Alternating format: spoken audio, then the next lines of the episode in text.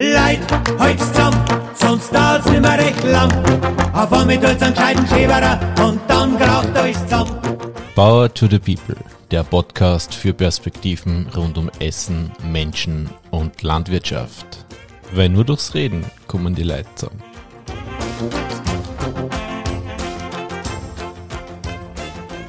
Persönlich immer noch. Ja, wir sind auf Sendung. Passt? Habe ich so erwartet. Genauso erwartet. Grüß euch. Hallo. Hallo. Hallo, hallo. Grüß euch. Ähm, ja, Power to the People. Heute vom Berger Schinken. Vom Berger Schinken, ja, bei der Familie Berger. Wir sind in Sie Siegertskirchen, stimmt's immer? Ja.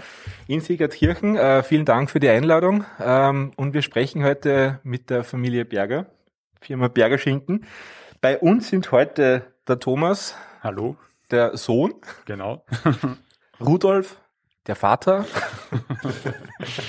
und Gabi, die Tante. Genau, Oder, hallo. oder Schwester vom Rudolf.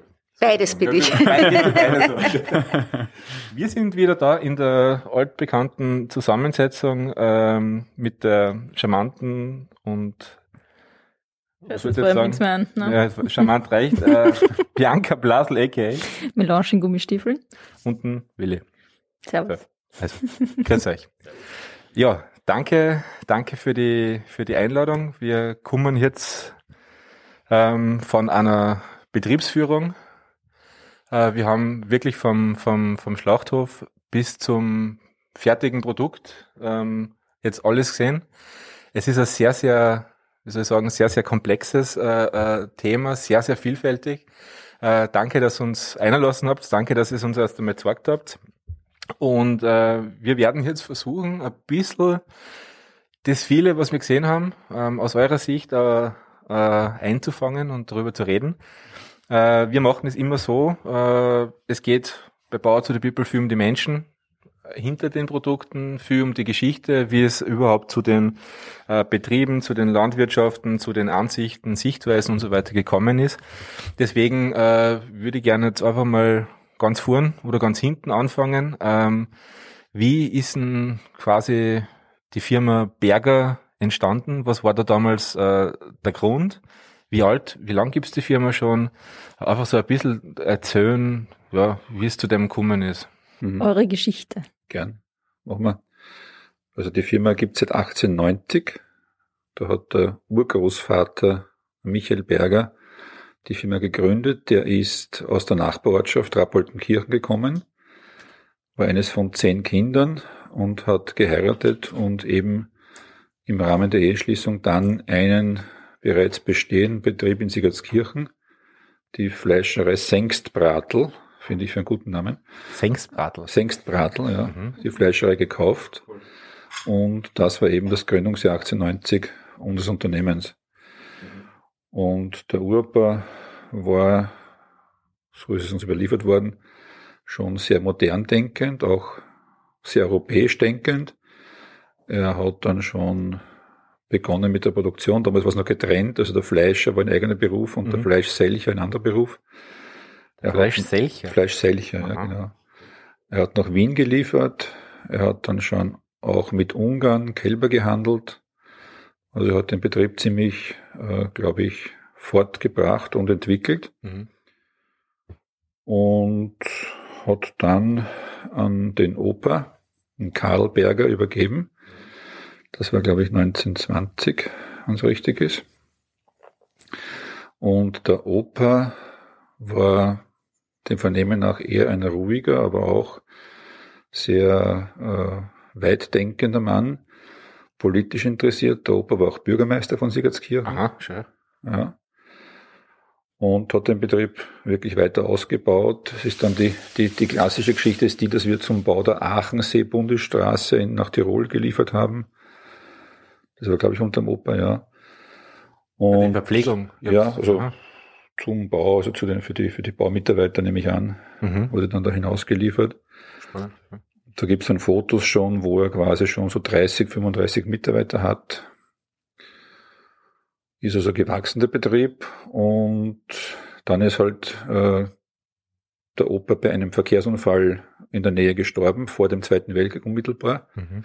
Und das war also uns immer so eindrucksvoll geschildert worden von unserem Vater, diese, dieses einschneidende Ereignis in der Familienchronik, dass eben der Unternehmer da stirbt und er damals sechs Jahre alt war und die Oma dann den Betrieb durch diese Kriegs- und Nachkriegsjahre geführt hat. Das war für ihn immer ein, sicher ein persönlich einschneidendes Erlebnis und uns wir auch eigentlich mhm. vermittelt bekommen, diese mhm. Leistung, den Betrieb durch den Krieg zu führen. Und unser Vater hat dann 1958 äh, den Betrieb übernommen. Der war im Gymnasium, musste nach der sechsten Gymnasium dann aufhören, nach Hause kommen und den Betrieb übernehmen, war damals jüngster Fleischermeister Österreichs und hat dann 1962 geheiratet. Und die Eltern, die Mutter und der Vater haben den Betrieb dann wirklich aufgebaut. Was war denn das damals für ein Betrieb oder wie kann man sich denn den Betrieb damals vorstellen? Das ist eine wirklich gute Frage, ja. Danke. Äh, das, das war, nein, weil es, weil es auf der Hand liegt, nicht? Weil es natürlich nach den Kriegsjahren, äh, ja, einfachst, äh, schwierigst, äh, nicht investiert, alt, äh, ein ganz wahrscheinlich mühseliges Anfangen. Also ich kann mich an die Bilder erinnern, die man uns damals gezeigt hat halt. Also ist nicht, ist nicht schwierig war für die Eltern, äh, diesen Aufbruch, der nach dem Krieg sicher war, da mitzunutzen und mitzutun. Aber der Vater war, was man heutzutage als ein perfekter Networker bezeichnen mhm, würde. Mhm. Also den, in meiner Empfindung, den Menschen, mit dem der Vater nicht reden konnte, jetzt nicht gegeben. Also, und selbst wenn das also ein Konkurrent war oder ein gegenteiliger politischer oder weltanschaulicher äh, Mensch war, irgendein Thema haben die beiden gefunden. Und das war, glaube ich, das Erfolgsrezept, das dann wirklich das Unternehmen mit meiner Mutter gemeinsam weitergebracht hat. Mhm. Wie groß war das Unternehmen damals? War das eine Fleischerei oder war das dann schon, war das da schon? Äh, nein, nein, nein, das war, das war ein, ein, ein Landfleischhauer mit, was nicht, zehn oder acht Mitarbeitern oder so irgendwie in die mhm. Richtung. Mhm. Also wirklich ganz ein kleiner Betrieb. Und die beiden haben es dann eben geschafft, äh, diesen Betrieb äh, zu entwickeln. Und wir Kinder haben, also glaube ich, das nie, nie mitbekommen, welche Schwierigkeiten da passiert sind. Die waren also zweimal am Rande des Konkurses und so. Mhm. Also das war sicher, sicher äh, nicht einfach. Aber der Betrieb hat sich nach und nach wirklich dann entwickelt. Ähm, Im Ort Kernensigertskirchen, wo wir drinnen waren, ist er weiter ausgebaut, umgebaut worden. Wir haben also über den Betrieb gewohnt oder neben dem Betrieb gewohnt, das alles mitbekommen, wie das läuft. Und 1977 war dann der große Sprung. Da haben wir dann schon die ersten Handelsketten beliefert. Mhm. Der große Sprung der Erweiterung hier heraus, wo wir jetzt sitzen, damals nochmals ganz neu anzufangen und den Betrieb nochmals neu zu bauen. Und dann sind immer laufend viele, viele Kunden dazugekommen. Und die Entwicklung war dann wirklich eine sehr positive. Und jetzt verkürzt sich das Ganze ein bisschen. Äh, dann sind halt nach und nach wir auch ins Geschäft eingestiegen, die Gabi und ich. Äh, dann habe ich geheiratet, dann ist die Claudia eingestiegen ins Geschäft. Mhm. Und dann seit 2003, wo der Vater sehr plötzlich verstorben ist, äh, sind wir jetzt eben die vierte Generation, die das Unternehmen da leiten und führen darf. Mhm. Und jetzt sind wir eben dann schon quasi in der Geschäftsleitung ja zu sechst. Also der Thomas, ich und vier Damen, wir die Mutter noch dazu zählen. Und so war also im, im Zeitraffer ein bisschen die Geschichte. Mhm. Aber wie war denn das damals, das äh, äh, Geschäft und Übernehmen vom, vom Vater? Äh, wie, wie war denn das damals? Ist das, weil der hat, der hat dieses geprägt, das Unternehmen. Nicht? Absolut, hat, absolut, keine Frage. Ja. Und, ja. und wie war das dann als, als, als Nachfolger in das Unternehmen zu kommen und da dieses auch anzutreten? Naja, es war so, wie wir jetzt da sitzen, es ist immer Familie gewesen und ist immer Familie noch nach wie vor. Also es ist nicht das Einzelunternehmen oder der Einzelunternehmer, der dem voransteht. Es ist die Familie, die es vorher gewesen ist. Es war also äh, viele Jahre lang auch mein Onkel, also der Bruder meines Vaters im Geschäft. Mhm. Also das waren immer schon Familienmitglieder. Der Bruder meiner Mutter war der Wurstmeister, Cousin war im Einkauf. Also es waren immer schon wirklich Familienmitglieder im Betrieb. Mhm. Und so ist es jetzt nicht gewesen, dass dann einer das Unternehmen übernimmt, sondern die Familie hat weitergemacht, halt ohne einen, so kann man sagen. Es war einer weniger, aber die Familie hat dann weitergemacht. Und äh, es ist wirklich. So ein fließender Übergang eigentlich. Also nicht fließend, einmal Übergang. Fließend ist ja. falsch, aber es war, es war schon ein, natürlich ein Einschnitt. Aber es ist ja weitergegangen und recht gut weitergegangen. Was mich noch interessieren würde, warum denn damals ähm, 1977 die Entscheidung, hier rauszukommen, ähm, das Ganze größer zu machen und das in, in der Form auf die Beine zu stellen? Ja, 1977 war schon eine große Wachstumsphase. Es waren die ersten Handelsketten da, äh, Konsum, den es jetzt zum Beispiel nicht mehr gibt. Äh, und der Vater wollte den Betrieb vergrößern, durch Zubauten vergrößern. Da gab es aber schon Siedler, die sich hinter dem Betrieb angesiedelt hatten mit Wohnhäusern und dagegen aufgetreten sind. Und das war dann der Grund für den Vater eben zu sagen, das bringt nichts, da gibt es nur Streit und das ist absolut nicht zielführend. Wir riskieren es oder er riskiert es und baut hier komplett nochmal den Betrieb neu auf am Ortsrand. Und warum nicht die Entscheidung, quasi der, der Fleischer im, im Ort zu bleiben, sondern tatsächlich ähm, größer zu werden und das auszubauen? Die Wachstumsfrage. Mhm. Jetzt schon, gell? Normalerweise ja, immer ja, später. Ja, ja, Vielleicht uns nachher nochmal. Nein, aber ich glaube, es war generell, es war die Situation so, ich sage jetzt wirklich Kriegsende, dann schon, schon danach natürlich, aber da war alles im Wachstum. Ich meine, so wenn ich jetzt denke, die Eltern sind groß in einer Zeit, wo man gar nicht so viel falsch machen konnte, weil es ist alles gewachsen. Ja? Und wir sind, da hat man es, glaube ich, gar nicht so hinterfragt, sondern es ging immer nur nach vorne, weiter, ja. So wo wir jetzt sind in der Zeit, nicht immer weiter und nicht immer größer, sondern wir sind jetzt schon wieder bewusst eher ein paar Schritte zurück. Mhm. Und damals war das aber so. Ja, also ich erinnere mich als Kind auch, es hat immer nur irgendwie mehr gegeben und das, das war aber generell so, nicht nur bei uns, sondern es war auch bei den Freunden so, es war so. Hm. War so das Credo der Zeit. Äh, ja, das jetzt, war, glaube ich, wirklich die Aufbruchstimmung, so. oder? Der Aufbruch, ja, ja, hm. ja. Und da ist das Wachsen auch nicht aus der Brille von heute quasi betrachtet nein, worden, so immer, immer kritischer auch ein nein, bisschen, nein, sondern überhaupt nicht. Das war, das war positiv, genau, genau. positiv ja, besetzt. Total ja. positiv, ja. ja. Und wie ist dann weitergegangen? Jetzt sind wir da. Ja, jetzt sind wir da. jetzt sind wir da und jetzt sitzt ja quasi wieder die nächste Generation, genau. auch heute mit unserem Tisch. Ja, ja genau. Ähm, war das von Anfang an klar, dass das so sein wird? Nein, das, das war äh, ja, äh, Eigensicht. Also äh, nein, also wir natürlich immer schon immer schon gesagt, äh, dass es schön ist, wenn es eine fünfte Generation geben wird oder geben könnte. Und wir haben jetzt versucht, denke ich, das nicht zu verunmöglichen. Aber klar war das sicher nicht. Also das sagt die Elterngeneration immer, das haben auch andere Unternehmer, die interviewt, gesagt, man lässt den Kindern frei und möchte sie freistellen und freut sich dann natürlich. Inwieweit man es jetzt dann wirklich durch, durch äh, Worte oder Handlungen unbewusst steuert und vorgibt und doch die Schienen legt, das mhm. Glaube ich, kann man schwer beurteilen. Er huckt, er huckt eh da, fragen wir ja, ja. ja, schauen wir. Nein, ich sagen, ich kann das auch aus Sicht der Jugend bestätigen. Also, es war jetzt nie so, dass wir irgendeinen Druck gehabt hätten oder sowas, dass man jetzt, dass der Papa oder die Mama oder die Tante halt sagt, ja, wir müssen jetzt unbedingt anfangen in der Firma. Aber ich glaube, es ist schon ganz entscheidend, dass du halt äh, einfach daheim viel mitkriegst davon, weil ich meine, man hört dann trotzdem nicht um Punkt 16 Uhr auf, über die Firma zu reden, sondern es geht halt daheim dann auch wieder ein bisschen weiter und man redet dann vielleicht auch mal beim Abendessen was oder so. Mhm. Oder so einfach so, Kleinigkeiten wie, wie Kindheitserinnerungen von mir sind zum Beispiel, dass wir einfach dann am Wochenende heraus waren und mit dem Papa am Schoß halt LKW gefahren sind und da hast halt LKW lenken dürfen oder, oder irgendwie, dass da, ich habe Stapler fahren dürfen und dann ist mir mal eine Palette mit Kisten umgefallen, das weiß ich nicht. Und dann das ist eh schon verjährt wahrscheinlich. Ja, ja, also, ja, strafrechtlich nicht mehr Gott sei Dank. Ja.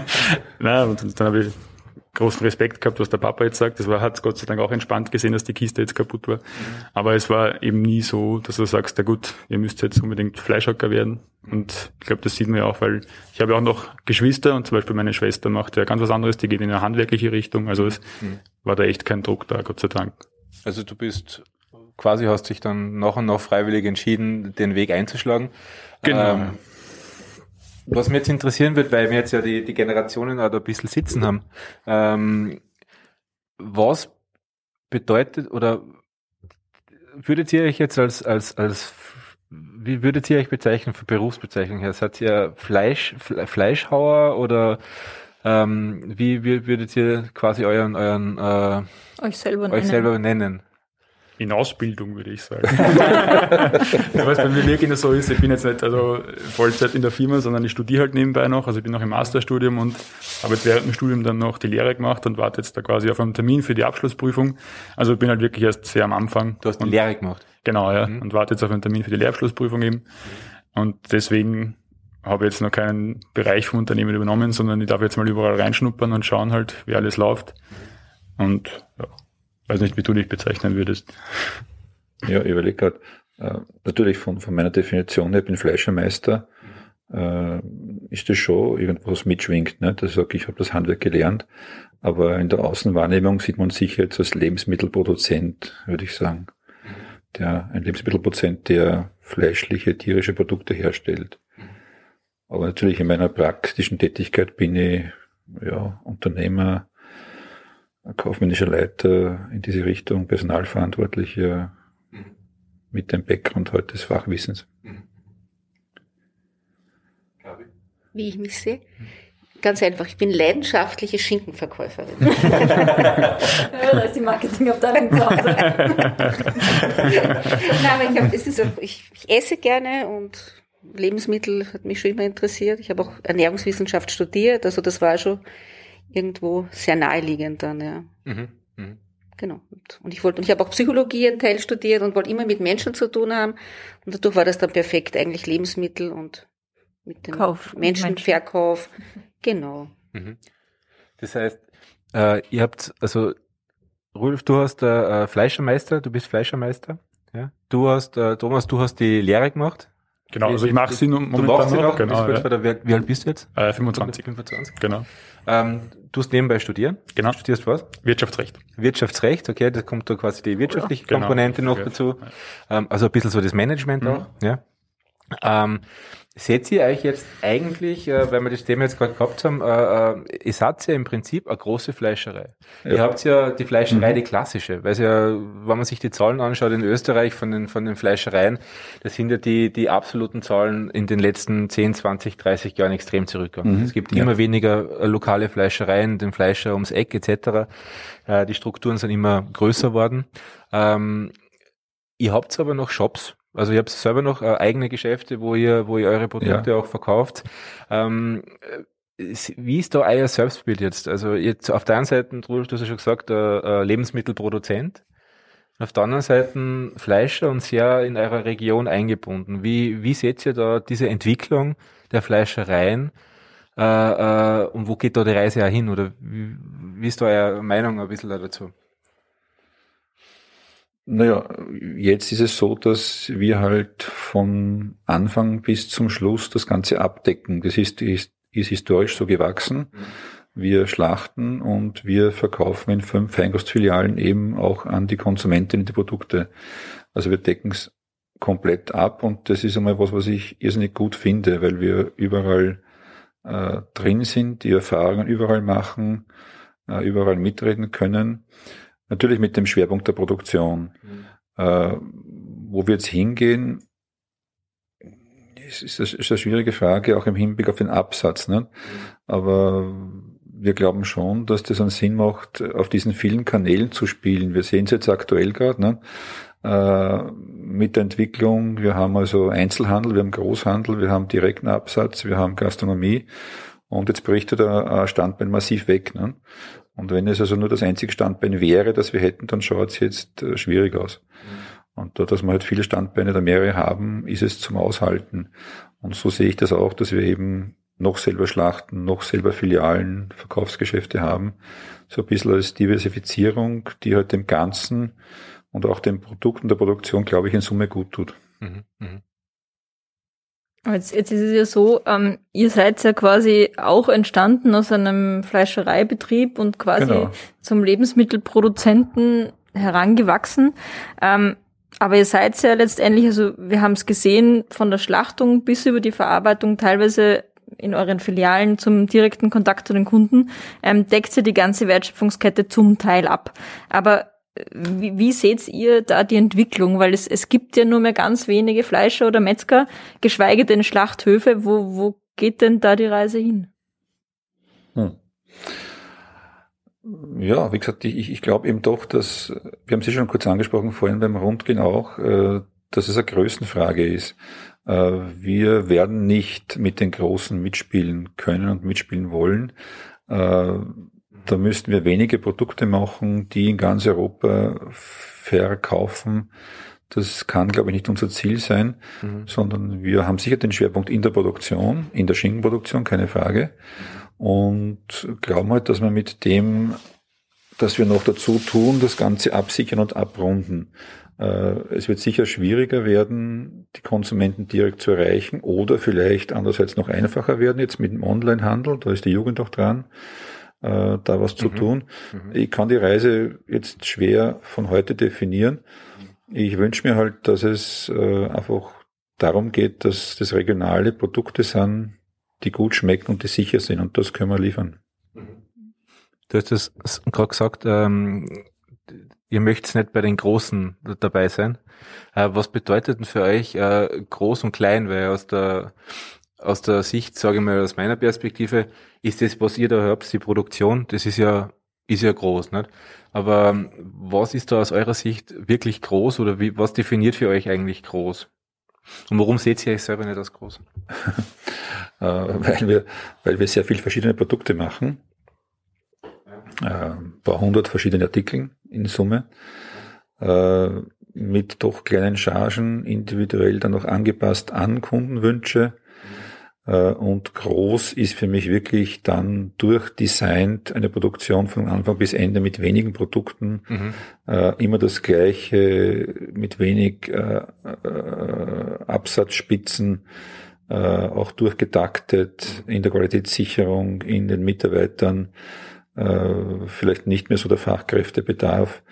Äh, Im europäischen Verhältnis, glaube ich, fängt es an, das sind Betriebe, die sind, ja, was nicht, fünfmal, zehnmal so groß wie wir. Mhm. Das würde ich europäisch als groß sehen. Sicher Österreich, in Österreich sind wir unter den großen fünf, sechs irgendwo dabei. Mhm. Aber im europäischen internationalen Vergleich und auch im Selbstverständnis haben wir gerade vorhin angesprochen, wir sind ein groß gewordener Handwerksbetrieb. Mhm.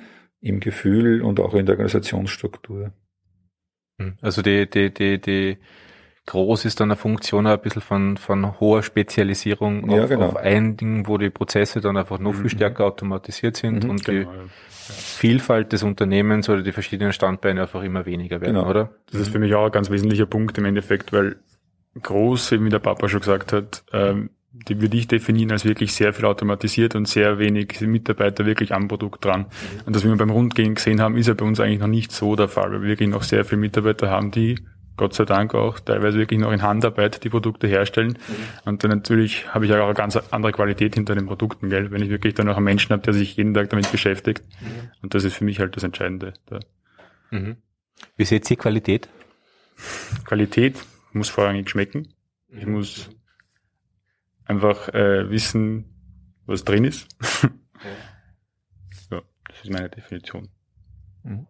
Ich würde nur sagen, dass es gleichbleibend ist. Es ist auch ganz wichtig, dass wir einfach nicht diese Schwankungen haben, sondern dass es eine gleichbleibende Qualität ist, würde mhm. ich noch meinen, so, dass sich das der Kunde oder Konsument auch erwartet, ja.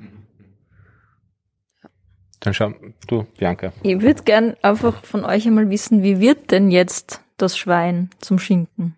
Okay. Wer mag? Wer mag? Ja, gut, ihr habt letztens ja glaube ich, schon die landwirtschaftliche Seite äh, beleuchtet und da war so dass der Endpunkt, äh, das Tier wird verladen und vom Bauernhof abgeholt. Ne? Genau, da haben wir aufgehört bei der Victoria. Ne? Mhm, genau, genau. genau. Mhm. Ja, wir haben den eigenen Schlachthof, wir schlachten äh, die Tiere, unsere regional optimal Schweine, unsere Tierwohlschweine eben am eigenen Schlachthof selbst, mhm. holen das mit eigenen LKWs, eigenen Fahrern von den Landwirten ab da ist halt wichtig einfach, äh, dass das ruhig passiert. Das ist eine regionale Sache. Wir haben also einen Umkreis von 50 Kilometer, maximal zwei Stunden Transportdauer. Mhm. Dass die Tiere ruhig auf und ruhig abgeladen werden. Dann werden sie zwei bis drei Stunden aufgestallt, sagt man. Das heißt, sie warten im Schlachthof in einem Stall, sollten wieder ein bisschen zur Ruhe kommen und dann werden sie eben geschlachtet. Das heißt, die Tiere werden betäubt. Mhm. Das macht man bei uns eben mit einer elektrischen Betäubung. Das tut man, damit die, die Wahrnehmung und das Bewusstsein vom Schwein ausgeschalten wird, dass das Tier also nichts mehr fühlt, keinen Schmerz mehr fühlt. Mhm. Das passiert durch die Elektrobetäubung. Und äh, dann wird die Betäubequalität noch kontrolliert, ob das wirklich alles funktioniert hat. Und dann wird die Hauptschlagader des Schweines geöffnet, also gestochen, sagt man in der Fachsprache dazu und durch den Blutverlust tritt dann der Tod ein. Ah, durch den Blutverlust kommt ja. Der, mhm. ja. ja. Und das ist eben der zentrale Punkt im Schlachthof, also der Transport der Tiere, die Aufstallung und eben dieser Punkt, äh, wo wir dem Tier das Leben nehmen, eben die Betäubung und das Stechen. Und da ist wirklich äh, ganz wichtig, dass das mit einem ordentlichen Zugang, auch einem ordentlichen mentalen Zugang passiert, mhm. Dass das Leute sind, äh, ruhige Leute sind, mhm. Leute, die wissen, was sie tun. Mhm. Und hier ist eben das Tierwohl der primäre Ansatzpunkt und steht im Vordergrund. Dann, wenn das Tier tot ist, dann kommt Vulgo-Industrie, dann ja. geht es um Hygiene, dann geht es um Abläufe. Ja äh, um Prozesse, um Geschwindigkeiten. Aber diese, dieser Punkt des Betäubens und Stechens ist wirklich ganz zentral in ja, einem Schlachthof. Da muss ich jetzt nochmal nachfragen, hast du gesagt, die, das ist wichtig, dass das Menschen sind, äh, die, wie hast du das gesagt, das, äh, äh die die Voraussetzungen mitbringen, dass sie das ruhig machen. Genau. Was, warum ist das wichtig und was sind das und wie, wie geht's auch den Menschen dann? Ähm, diese, wann die das jeden Tag machen? Mhm. Ähm, ähm, wie, wie arbeiten diese Menschen es auf? Ähm, gibt's da, beschreibst du das ein bisschen, weil das klingt jetzt spannend irgendwie. Das ist Na, spannend. Ich habe es ja selbst gemacht, ich habe es ja selbst gelernt und ich glaube, als junger Mensch, du reflektierst nicht jetzt permanent die ethische Grundkomponente des Tötens. Du machst das, das ist eine Arbeit, mhm. die man natürlich ordentlich machen will, mhm. wo ich ja das Glück hatte, damals eben Ausbilder, Lehrherren zu haben, die mich schon darauf hingewiesen haben, du, das ist was, das macht man ordentlich, das ist nicht zum Spülen, sondern da hat man ordentlich sich damit zu beschäftigen. Ein Tier wird nicht gequält, das spürt den Schmerz. Und äh, ich glaube, das ist dieser Zugang, der unverändert geblieben ist. Mhm. Und heute sagt man eben, okay, ich schaue mir Leute an, im Idealfall, nicht mehr die Jüngsten, die ein bisschen schon gesettelt sind, die vielleicht ein gutes familiäres Umfeld haben, die von ihrer Persönlichkeitsstruktur her ruhiger angelegt sind. Und äh, funktioniert bei uns eben wirklich sehr gut mit den Mitarbeitern, die wir dort haben. Ähm, finanzieller Aspekt ist auch, dass man sagt, es sind dort keine Hilfskräfte, es sind dort Facharbeiter, also ausgelernte Fleischer, die auch zum Facharbeiterlohn bezahlt werden. Das heißt, er kann er von seiner Tätigkeit anständig leben. Das ist auch eine Komponente, die man nicht vernachlässigen sollte. Mhm. Aber ich glaube halt, dass jetzt, wie, wie geht der Mitarbeiter damit um? Ich denke doch, dass man sagt, es ist eine Arbeit, die ich ordentlich mache, wo ich ja das ordentlich machen auch persönlich dann gleich kontrollieren kann. Sagen, das hat funktioniert, die Tiere sind ordentlich betäubt worden, das läuft dahin. Also ich habe auch das Feedback meiner Arbeitsqualität äh, gleich an der Hand. Und ich glaube, ich denke mir halt so, dass die Mitarbeiter sich so äh, die Arbeit dann eben einrichten und damit umgehen. Mhm wird über das Thema Schlachten, ist das, ist das, äh, äh, wird da viel drüber geredet eigentlich noch oder ist es halt einfach Teil der Realität und, und, und Ding oder wird es immer wieder auch thematisiert, äh, intern, äh, wie geht, wie, wie, wie wird im, im Unternehmen über das Thema äh, äh, geredet? Also ich muss ehrlich sagen, wir haben noch nie so viel darüber gesprochen wie jetzt mhm. in den letzten Wochen, Monaten. Äh, seit wir dieses Schlachthof-Thema eben haben, eben am Tapet haben. Äh, wie gesagt, ich als junger Mensch habe das halt gelernt, ich habe mich halt bemüht und es soll nicht sein, dass es der, der Sohn vom Chef, vom Vater runterkommt und das falsch macht. Das war ein, ein Bemühen, das ordentlich zu tun. Diese ethischen Reflexionen waren nicht primär dabei. Und wir haben wirklich in den letzten Monaten gerade uns ganz massiv beschäftigt mit der Landwirtschaft, mit unserer Vorstufe, mit den Tieren, mit der Tierschlachtung, dem im Betäuben und wirklich wahnsinnig viel gelernt. Also es ist, es ist massiv ein Thema zurzeit, mit dem wir uns ganz, ganz intensiv auseinandersetzen. Warum kommt es eurer Meinung nach jetzt gerade so stark? Naja, weil wir in diesem, jetzt sind wir doch in der, in der Ethik, in der Moral, in diesem Grundthema drinnen sind, wir nehmen Leben, wir töten Tiere, mhm. um daraus Produkte herzustellen. Mhm. Und das ist gesellschaftlich sicher ein Thema, das verstärkt behandelt wird. Mit dem müssen wir uns und wollen wir uns auch auseinandersetzen. Und dann muss man sich, glaube ich, auch ganz zentral eben mit diesem Thema des Schlachtens und mit dem zentralen, mit dem zentralen Aspekt des Schlachtens, nämlich der Betäubung und dem Stechen auseinandersetzen.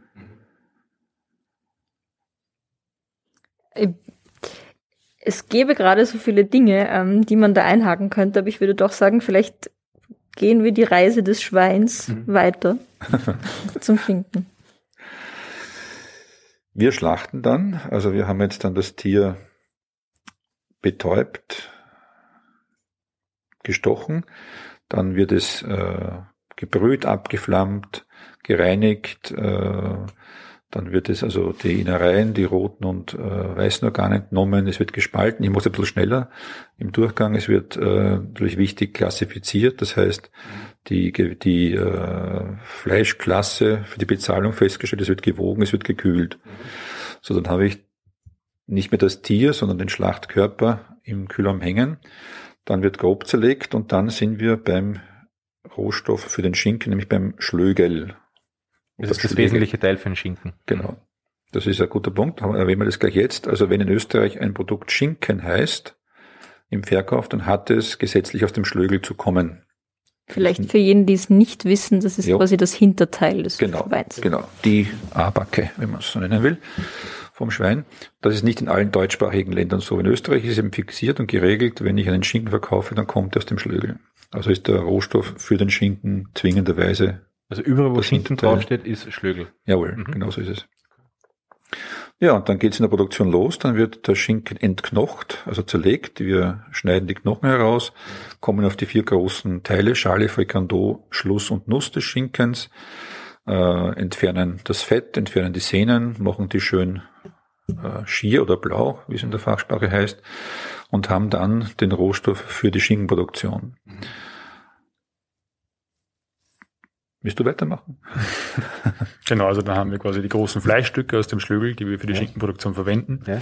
Als nächster Schritt kommt dann ähm, die Pökelei. Das heißt im Prinzip, wir spritzen eine Lake in das Fleisch. Eine Lake ist also eine Zusammensetzung aus Wasser, Gewürzen, Salz und anderen Inhaltsstoffen, die dem Schinkengeschmack geben sollen. Es wird rein eingespritzt. Genau, das mhm. kann man sich eben beim Rundgang haben wir es gesehen, man kann sich im Prinzip vorstellen wie eine Impfung. Also das ist quasi eine Nadel, die fährt in das Fleisch rein und beim Rausziehen der Nadel wird dann diese Flüssigkeit eben reingespritzt. Mhm. Und dann habe ich eben eine gewisse Flüssigkeit im Schinken, die ist vorgegeben, weil wir haben nämlich Verhältnisse von Wasser zu Eiweiß, die wir einhalten müssen nach dem Lebensmittelkodex, die dürfen wir nicht überschreiten.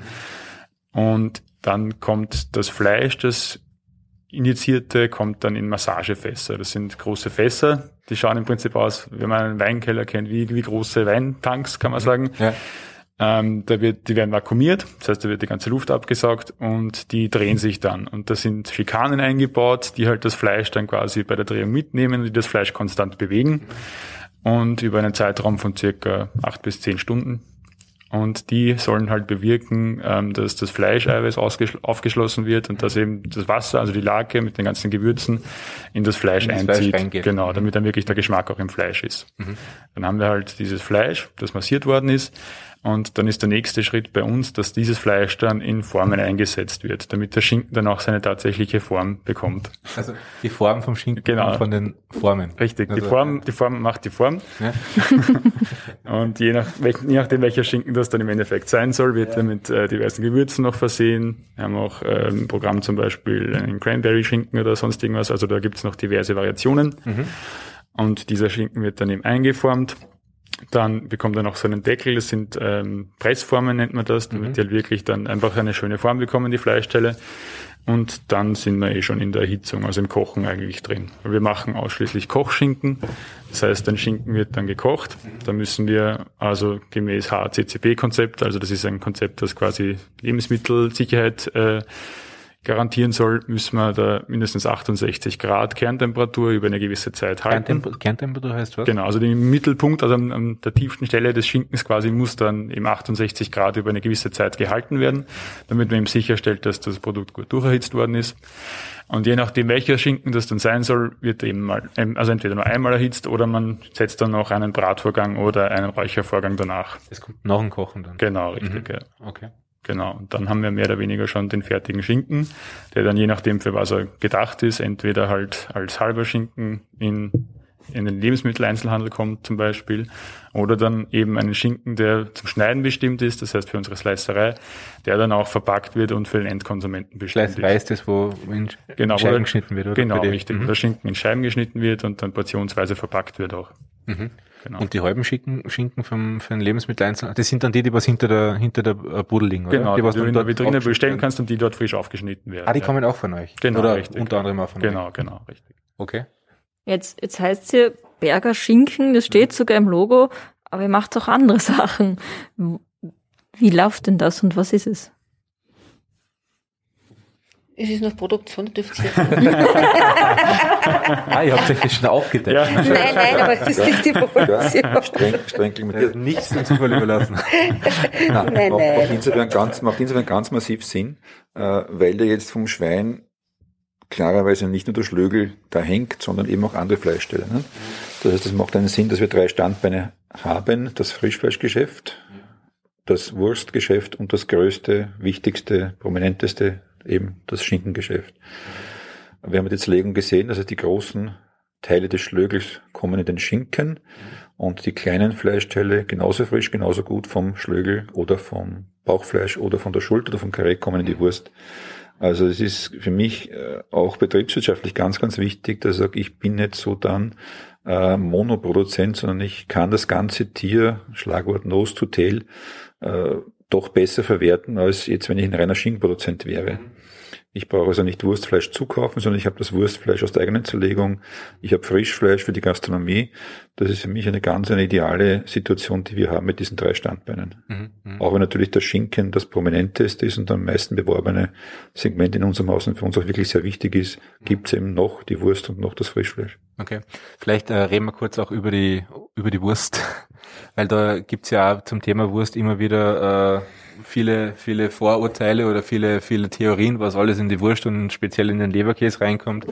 Äh, wir haben das eh schon einmal gehabt mit, mit den Neuburgers, die haben uns das dann eher schon ein bisschen erklärt. Ähm, vielleicht einfach nur mal ganz kurz, wie wird eine Wurst zumindest bei euch äh, hergestellt? Aus der Zerlegung kommen die kleinen Fleischteile in den Lagerraum vor die Kutterei, also Kutterei von Cut, von Schneiden. Und dort wird nach Wurstrezeptur jetzt chargiert, also zusammengewogen. Das heißt, die Wurst besteht aus so viel Kilo Schweinefleisch, so viel Kilo fetterem Schweinefleisch, so viel Kilo Speck, so viel Kilo Rindfleisch. Das wird zusammengewogen, in der Regel dann gewolft und in gewolft den, heißt? Gewolft heißt faschiert. Ah, faschiert. Mhm. Und dann eben über die beiden Kutter, die Wurstmaschinen, mit Salz, Gewürzen, Eis zu einem Brät vermengt, zum Wurstbrät vermengt. Rind, Also gekuttert. Das ist die, die teigähnliche Masse, die rohe Masse der Wurst. Und dann wird diese Wurstmasse, das Wurstbrät in der Füllerei in die verschiedensten Wursthüllen gefüllt. Das ist das, was man dann kennt, ne? diese Wurst, die langen Wurststangen. Die langen Wurststangen mhm. zum Beispiel mhm. oder eben als Frankfurter in Naturtherme, als Knacker, als äh, Käsekreine, Klobasse, was auch immer. Ah, da vorne Frankfurter natürlich auch dazu. Genau. Mhm. Genau. Mhm. Das ist ein sehr starker Artikel, ja, ja, ja. sage ich mal. Gibt sehr gute und verkauft man sehr viel von Frankfurtern.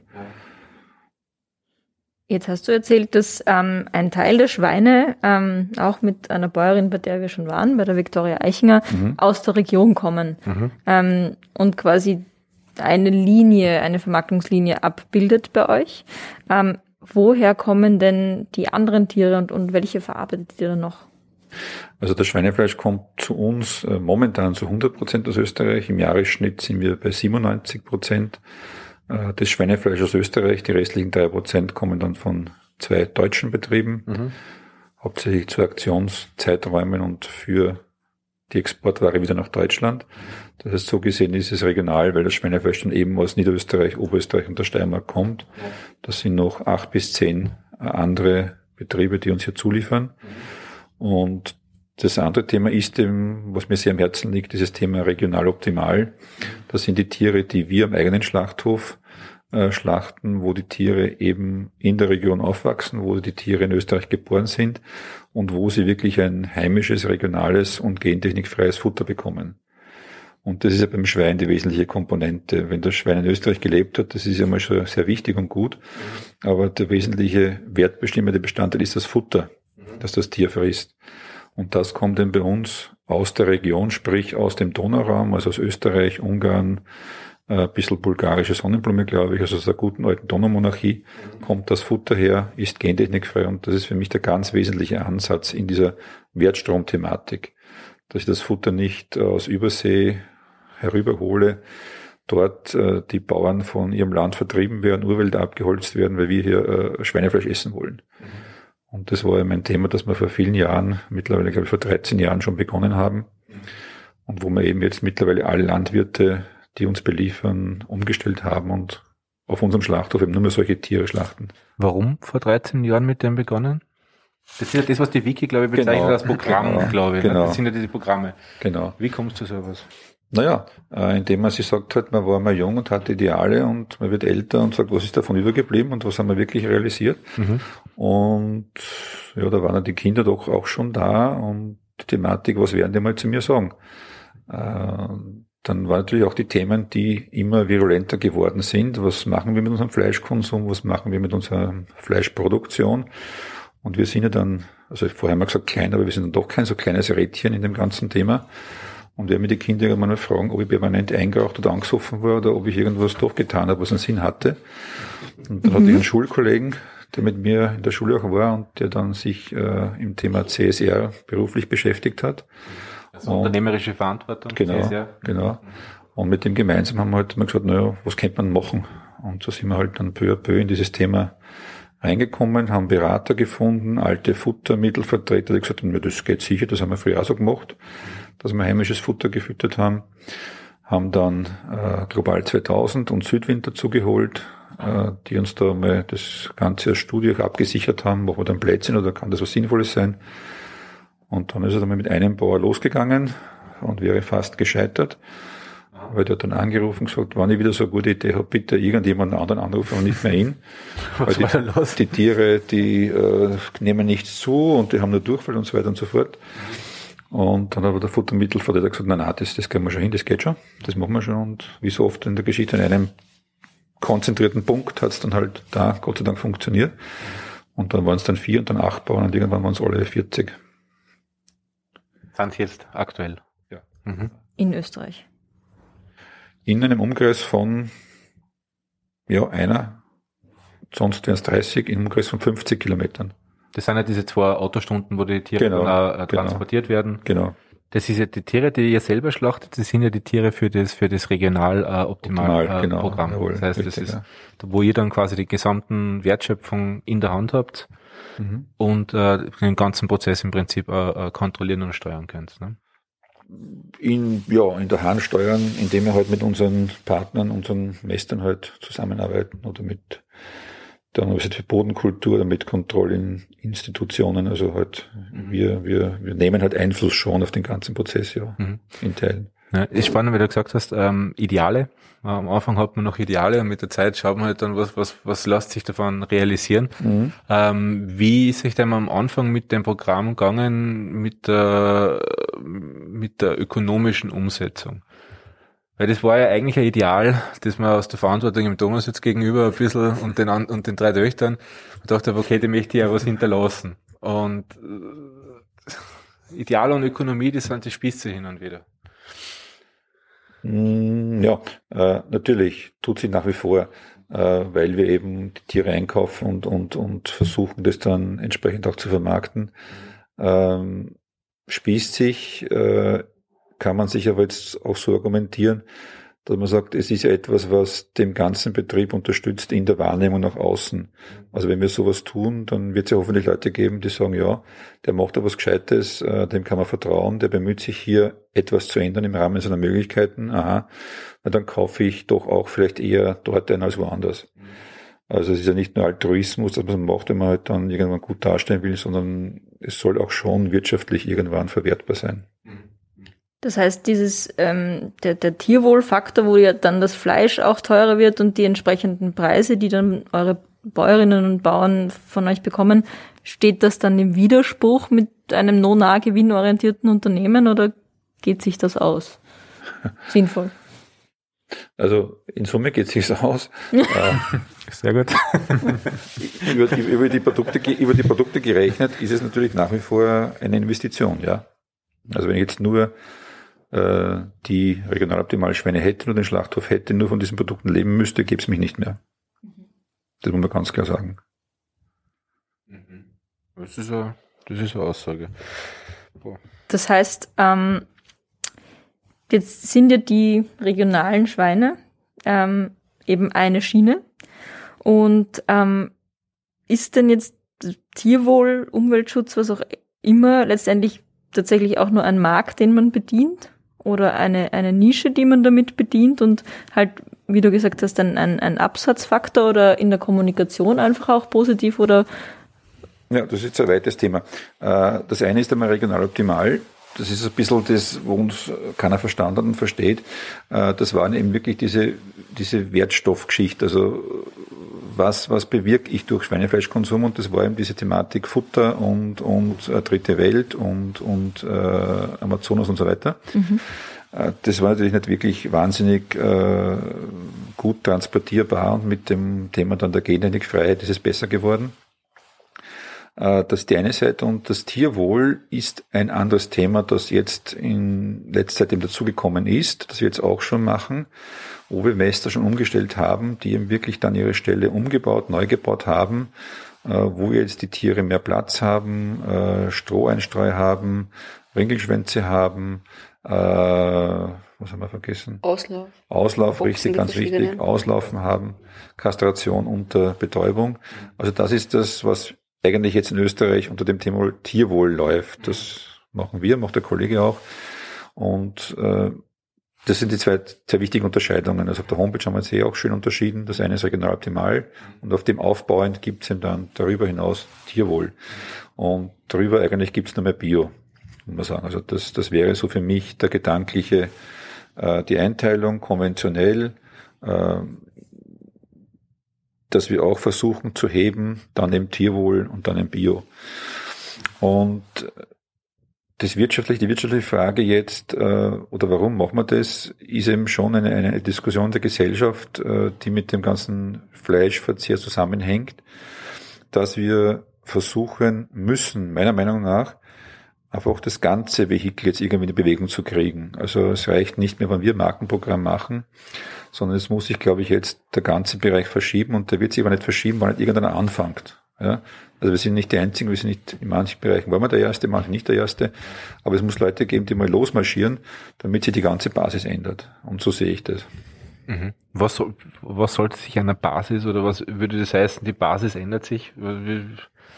Das, dass sich der ganze, ganze Markt verändert, äh, der ganz, oder, was ist damit gemeint?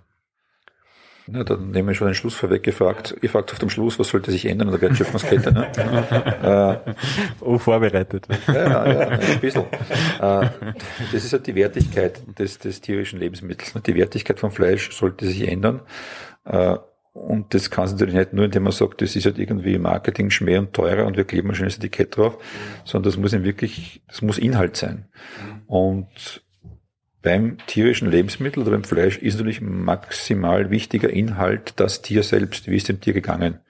Und wenn ich sage, ich möchte, dass sich die Basis ändert, dann sind wir halt in der Tierproduktion, also in der Ferkelproduktion, in der Schweinemast, jetzt bei unserem Hauptrohstoff äh, Schwein, Schweinefleisch. Äh, und da würde ich mir dem wünschen, dass dieser ganze Bereich sich bewegt, was er jetzt eh auch schon tut. Wie ihr gesagt habt, also mit dem Thema, man kann halt jetzt von heute auf morgen den Vollspaltenboden ändern. Und man kann sagen, wenn jetzt jemand neu baut, wenn jemand umbaut, und das sehen die jungen Landwirte wirklich ganz überwiegend auch so, dann kann man nicht sagen, an der Neubau, du baust das gleiche wie vor 30 Jahren. Sondern gibt es ihm, okay, wenn er das macht, dann gibt es eben neue Methoden, neue äh, Stallbautechniken und die wendet er an. Weil das meine ich mit dem ganzen Bewegen, dass man nicht sagt, okay, das war immer so und wird auch immer so bleiben. Und glaubt ihr, A, seht ihr in der, natürlich jetzt, jetzt haben wir natürlich mit der Wiki geredet, ist natürlich ein Beispiel dafür, aber seht ihr generell in der Branche jetzt die Tendenz, dass das umgedacht wird, dass die Jungen, die nachkommen, eher dann sagen, okay, ich möchte bei so einem Programm mitmachen und, und, und wäre bereit, da die nächste Investition, die getätigt wird, in die Richtung zu machen. Und glaubt ihr, dass ihr mit solchen Programmen wirklich äh, die, ein Auslöser sein könnt, dass diese Entwicklung auch stattfindet? Ja, ja. Zweimal ja. Also Auslöser war man sicher, das, das, also ohne, ohne jetzt überheblich zu sein, das schreibe ich mir schon auf die Fahnen. Weil eine Neid kann man sich nicht kaufen, das ist die ehrlichste Form der Anerkennung. Und die haben wir gehabt. Also Auslöser und vielleicht im kleinen Bereich sind wir schon. Und ja, also ganz massiv, die Jungen, auch vielleicht viele nicht mehr so junge, so wie ich in meinem Alter, äh, wollen was ändern. Aber das ist ja das Thema, das ist, ich habe das ja vorhin gesagt, das ist gesamtübergreifend. Da hilft es nichts, wenn der Bauer sich was wünscht oder wenn der Berger sich was wünscht, sondern da müssen alle, alle ins Boot. Und das ist die große Frage, wie man das halt bestmöglich organisiert. Eben vielleicht, indem man halt, so wie wir jetzt da einfach drüber redet und wieder redet und wieder redet. Ja, das Reden ist grundsätzlich. Das ist so, das war jetzt unser Plan, ja, das Reden. Aber jetzt schafft ihr quasi durch, durch, durch das Programm, das ihr auflegt, äh, quasi eine Nachfolge für die Bauern. Aber ihr seid ja nicht nur Abnehmer, sondern ihr seid ja wiederum Lieferant dann genau. in die nächste, nächste Phase mhm. der Wertschöpfungskette. Wie stellt ihr dann auch sicher, dass, äh, dass, dass dort auch dieses Angebot, das ihr schafft, auch wieder abgenommen wird? Nicht drin, okay. auch durchs Reden, Hi. wie die Bianca jetzt gerade gesagt hat, ja. Ich meine, es ist auch keine Wiese, wie man sagt, ja. Sie warten nicht auf uns und reißen uns die Artikel aus den Händen, so ist es absolut nicht. Aber ähm, wie der Rudi gesagt hat, wir machen das ja schon, die Bemühungen haben wir schon lange, es ist jetzt schon im 13 Jahr oder was. Und wir haben schon gesehen, am Anfang war es verdammt schwierig. Also da haben sie das überhaupt nicht verstanden, was, oder wir haben es wir haben es wahrscheinlich nicht drüber gebracht, ja. Mhm. Das ist äh, immer beidseitig, ne, wahrscheinlich. Ja, ja, aber wir nehmen es auf uns. sehr schön, sehr schön. Und ähm, na, aber jetzt so, man merkt wirklich, dass die, es kommt natürlich auch vom Konsumenten. Die Konsumenten wollen mehr Transparenz, die fragen mehr nach, wer hat's gemacht, wie ist gemacht worden. Eben, äh, das erlebe ich jetzt auch schon so als ältere Verkäuferin, dass früher gar nicht so nachgefragt worden ist und jetzt ist es schon ein Thema und es wird immer größer. Ja. Und sicher sind wir in den Kontext noch immer drinnen, dass viele fragen und, und, und, oder wenn sie interviewt werden, Lippenbekenntnis, ja, wollen sie Bio kaufen? Na, natürlich, ich kaufe nur Bio. Mhm. Tierwohl, na, ich kaufe nur Tierwohl. Und dann schaust die Leute an, wie sie in den Markt reingehen und was sie kaufen. Und das ist halt dann sehr, äh, Das ist was ganz was anderes, ja. Soziale Erwünschtheit ja. in der Antwort, ne? Mhm. Ähm, okay, das ist so, aber ich sage, deshalb dürfen wir nicht aufhören, besser werden zu wollen und auch jetzt wirklich das echt zu leben. Und wir sind alle überzeugt davon. Und also es tut sich was. Ja. Es ist jetzt noch einmal, aber es wird immer mehr, es wird immer besser. Wir haben eben jetzt, wie man der Rudi gesagt hat, die ersten Tierwohlprodukte und haben da jetzt auch gerade wirklich vor ein paar Wochen eigentlich erst jetzt damit gestartet, haben oder mit einem Kunden, der hat uns da, muss ich auch sagen, war uns Partner in der ersten Minute und andere sind jetzt aufgesprungen. Das ist im Kleinen, aber es kommt, ja. Und es ist auch schön, wenn das auch so in der Region, ich will nicht unbedingt Namen nennen, aber auch muss nicht immer die großen Handelsketten sein. Es gibt halt auch jetzt klar ist das immer schön, wenn ich einen großen mit im Boot habe, weil dann habe ich gleich setze ich da schon einmal mehr um. Ja, mhm. aber es sind auch in Niederösterreich gibt's auch halt, äh, sage ich einmal so Handelspartner, regionale und die auch jetzt drauf setzen. Und ja, also wir haben jetzt schon querbeet einige im Boot, sage ich einmal, und und ich wir sind zuversichtlich, sage ich mal, dass das schön langsam Fahrt aufnehmen wird. Mhm. Aber einfach wenn es einfach wäre, dann wäre aber der Erfolg dann vielleicht nicht so toll, wenn man ja. sich sehr kämpfen muss und dann freut man sich umso mehr. Ja.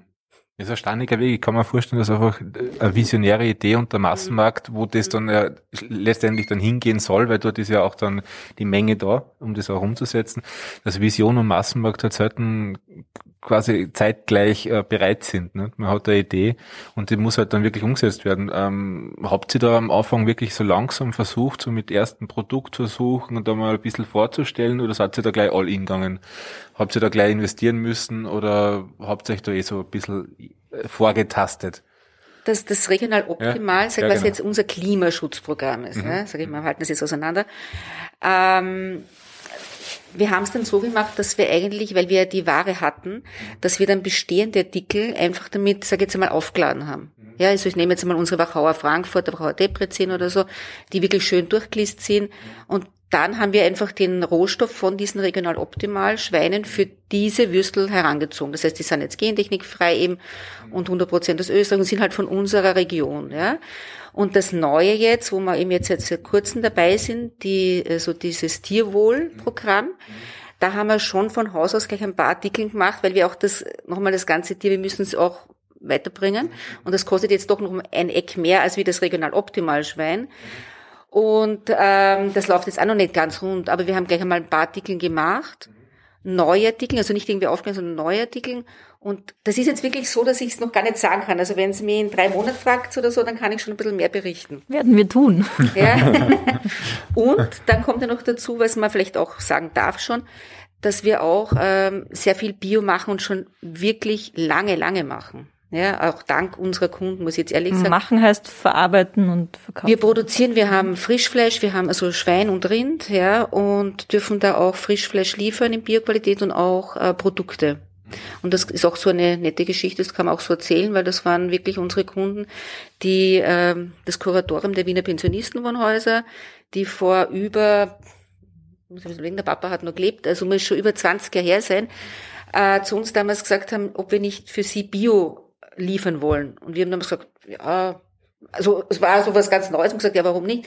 Und dann sind wir eben gemeinsam ins Waldviertel gefahren, haben dort die Biorinder angeschaut mit ihnen und haben die dann quasi, also die haben wir geschlachtet bekommen und haben das dann zerlegt und dann, das war der erste Biokunde für uns waren die Wiener Pensionistenwohnhäuser und sind es heute noch, kriegen heute noch Bio, aber das war so der Wegbereiter und wie dann die Handelsketten gekommen sind und gefragt haben, ob wir für sie Bioprodukte produzieren können, waren wir schon so dabei, ne? Quasi schon mittendrin. Ja, wir machen da auch recht viel. Jetzt, ähm, was euch ja auch besonders macht, haben wir gelernt, ist, dass ihr direkt mit den Bauern, also quasi mit den Erzeugern ähm, der Schweine, ja, wie soll man sagen, kooperiert, zusammenarbeitet mhm. mhm. und quasi einen Zwischenhändler ausschaltet. Ähm, warum?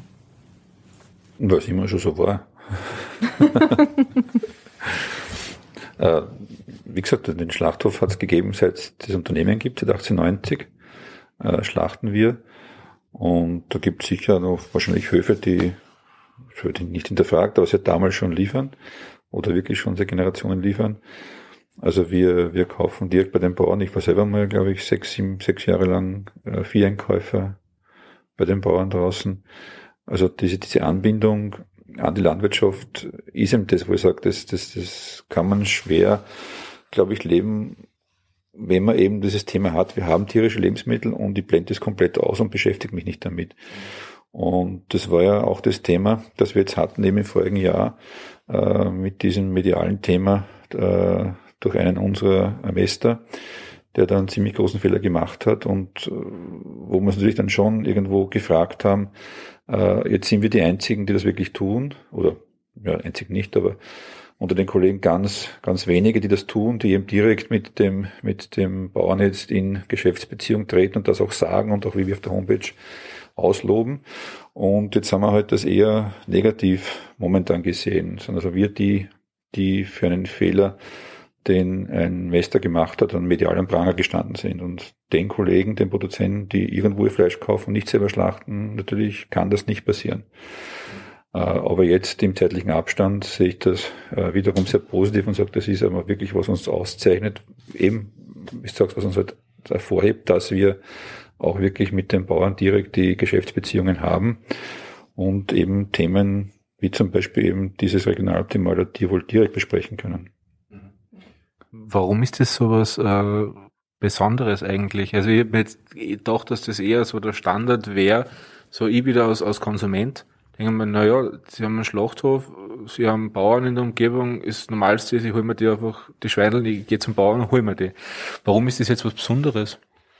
Na, also das ist nicht, das ist nicht die große Besonderheit. Die Besonderheit ist das Schlachten für, ein, für den Produzenten in unserer Größe ist das Schlachten die Besonderheit.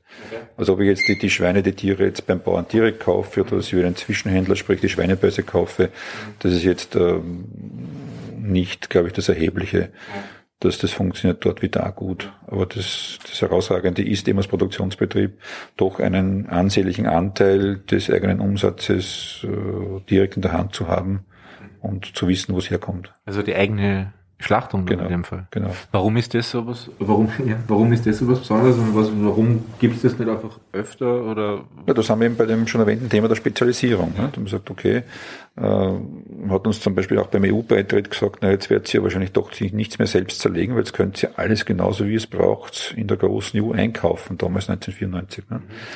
Und war eben nicht so. Und wir zerlegen heute selbst, weil wir eben die Zuschnitte wirklich selbst so machen wollen, genauso machen wollen, wie wir sie brauchen im Detail. Und das ist eben auch ein Aspekt der Qualität des Berger Schinkens, dass wir das wirklich selber machen.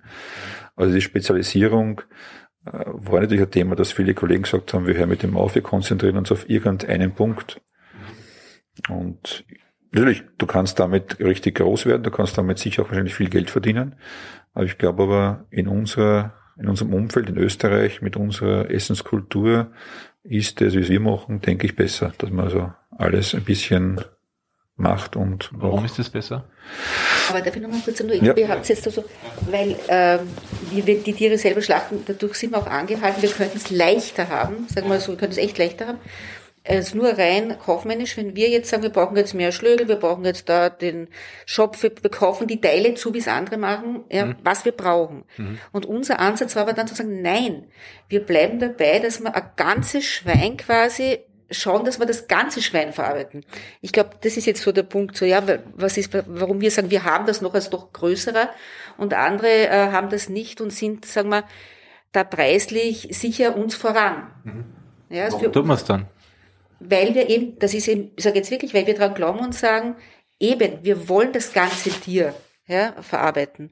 Wir bemühen uns, dass wir eben, wie der Rudi gesagt hat, dass wir Gastronomie haben, dass wir äh, äh, Gast, also äh, sage ich wie die Wiener Pensionistenwohnhäuser, Spitäler haben, ja, wo wir Ware hinliefern, wo wir auch äh, Frischfleisch liefern, wo wir eben Würstel machen, wo wir eben äh, einen Schinken machen, dass wir eben das ganze Schwein verarbeiten. Ja, das ist unser Thema, und weil wir daran glauben und nicht nur kaufmännisch denken.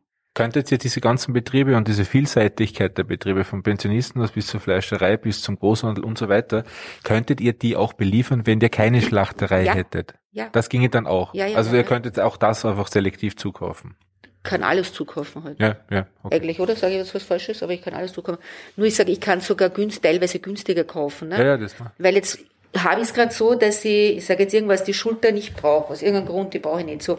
Aber jetzt habe ich es von unseren Schweindeln, jetzt muss ich schauen, dass ich die trotzdem irgendwo, wenn ich es verwurschte oder so. Ja. Und jetzt kostet mir aber die Wurst mehr, weil ich das reingebe, als wenn ich mir nur das zukaufen würde, was ich sonst brauche dafür.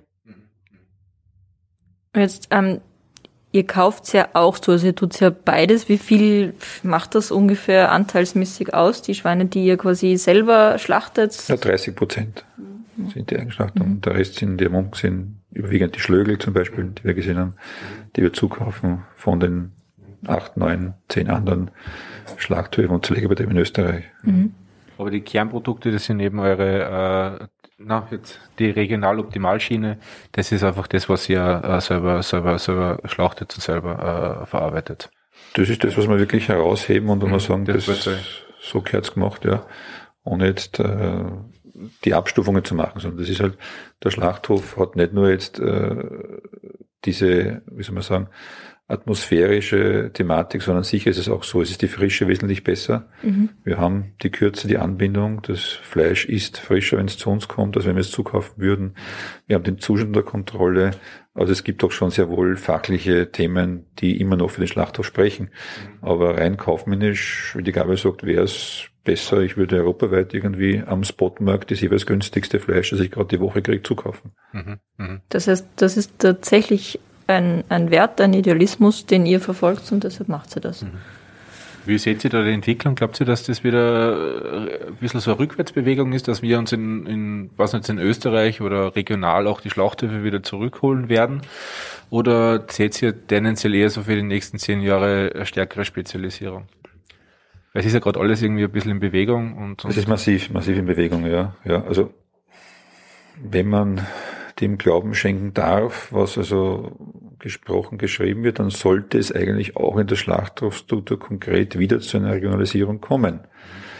Dem natürlich äh, widerspricht die ökonomische Betrachtung, dass ich halt große Einheiten brauche, um hier günstig produzieren zu können. Das wird sicher ein spannendes Thema werden. Hängt mit den Konsumentenerwartungen, mit dem Konsumentenverhalten zusammen. Mhm. Aber ich sehe es für mich einfach so, dass das mein Weg, hoffentlich, oder unser Weg, hoffentlich sein wird, dass wir eben diese Regionalität in der ganzen Wertschöpfungskette abbilden. Mhm, mh. Jetzt habe ich in der letzten, in der Vorbereitung auch ein bisschen, bisschen geschaut, ähm, ähm, ähm, mit, äh, eben jetzt haben wir wieder kurz beim Tier, beim Thema Tierwohl ein bisschen.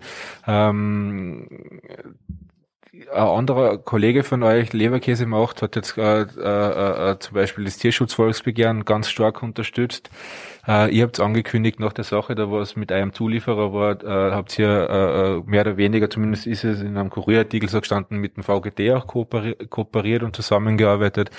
Ähm, ich finde das extrem spannend, ähm, weil das ja äh, Unternehmen sind, die quasi gegenüberstehen am Markt. Der VGD oder vier Pfoten sind ja für Tierwohl oder generell für Tierschutz.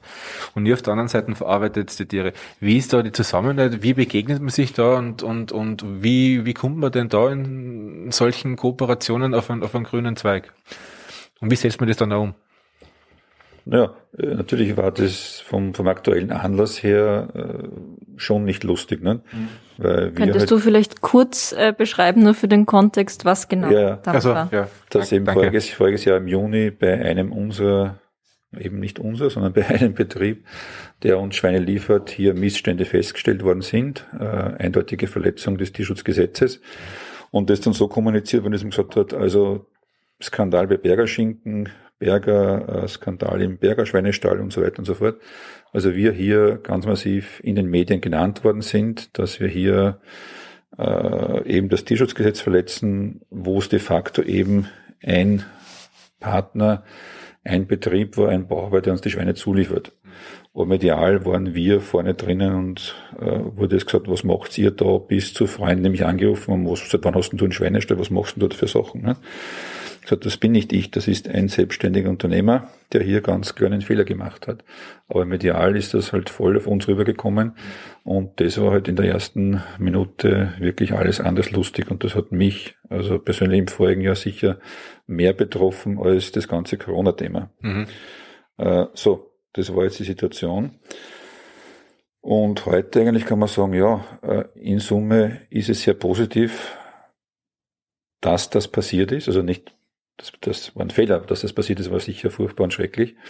Aber wir haben viel gelernt. Äh, wir haben uns eben in diesem Jahr so intensiv wie noch nie mit der Landwirtschaft beschäftigt. Äh, eben mit verschiedensten Stakeholdern, auch dem VGT und mit den Vierpfoten schon länger vorher und mit der Universität für Bodenkultur und vielen Leuten gesprochen und da wirklich ganz, ganz massiv gelernt, äh, worauf es ankommt. Und denke ich, auch wirklich viel gemacht im Monitoring der ganzen Kette. Wir haben jetzt jemanden, den habt ihr im Schlachthof gesehen, den Mitarbeiter, der zu den Bauern rausfährt periodisch, äh, die Stelle sich anschaut, die Bauern besucht, mit den Bauern spricht, was gibt's für Themen, aber auch natürlich Kontrolle macht und sagt vor Ort, ist das so, wie es sein soll, ist das so, wie wir uns das vorstellen.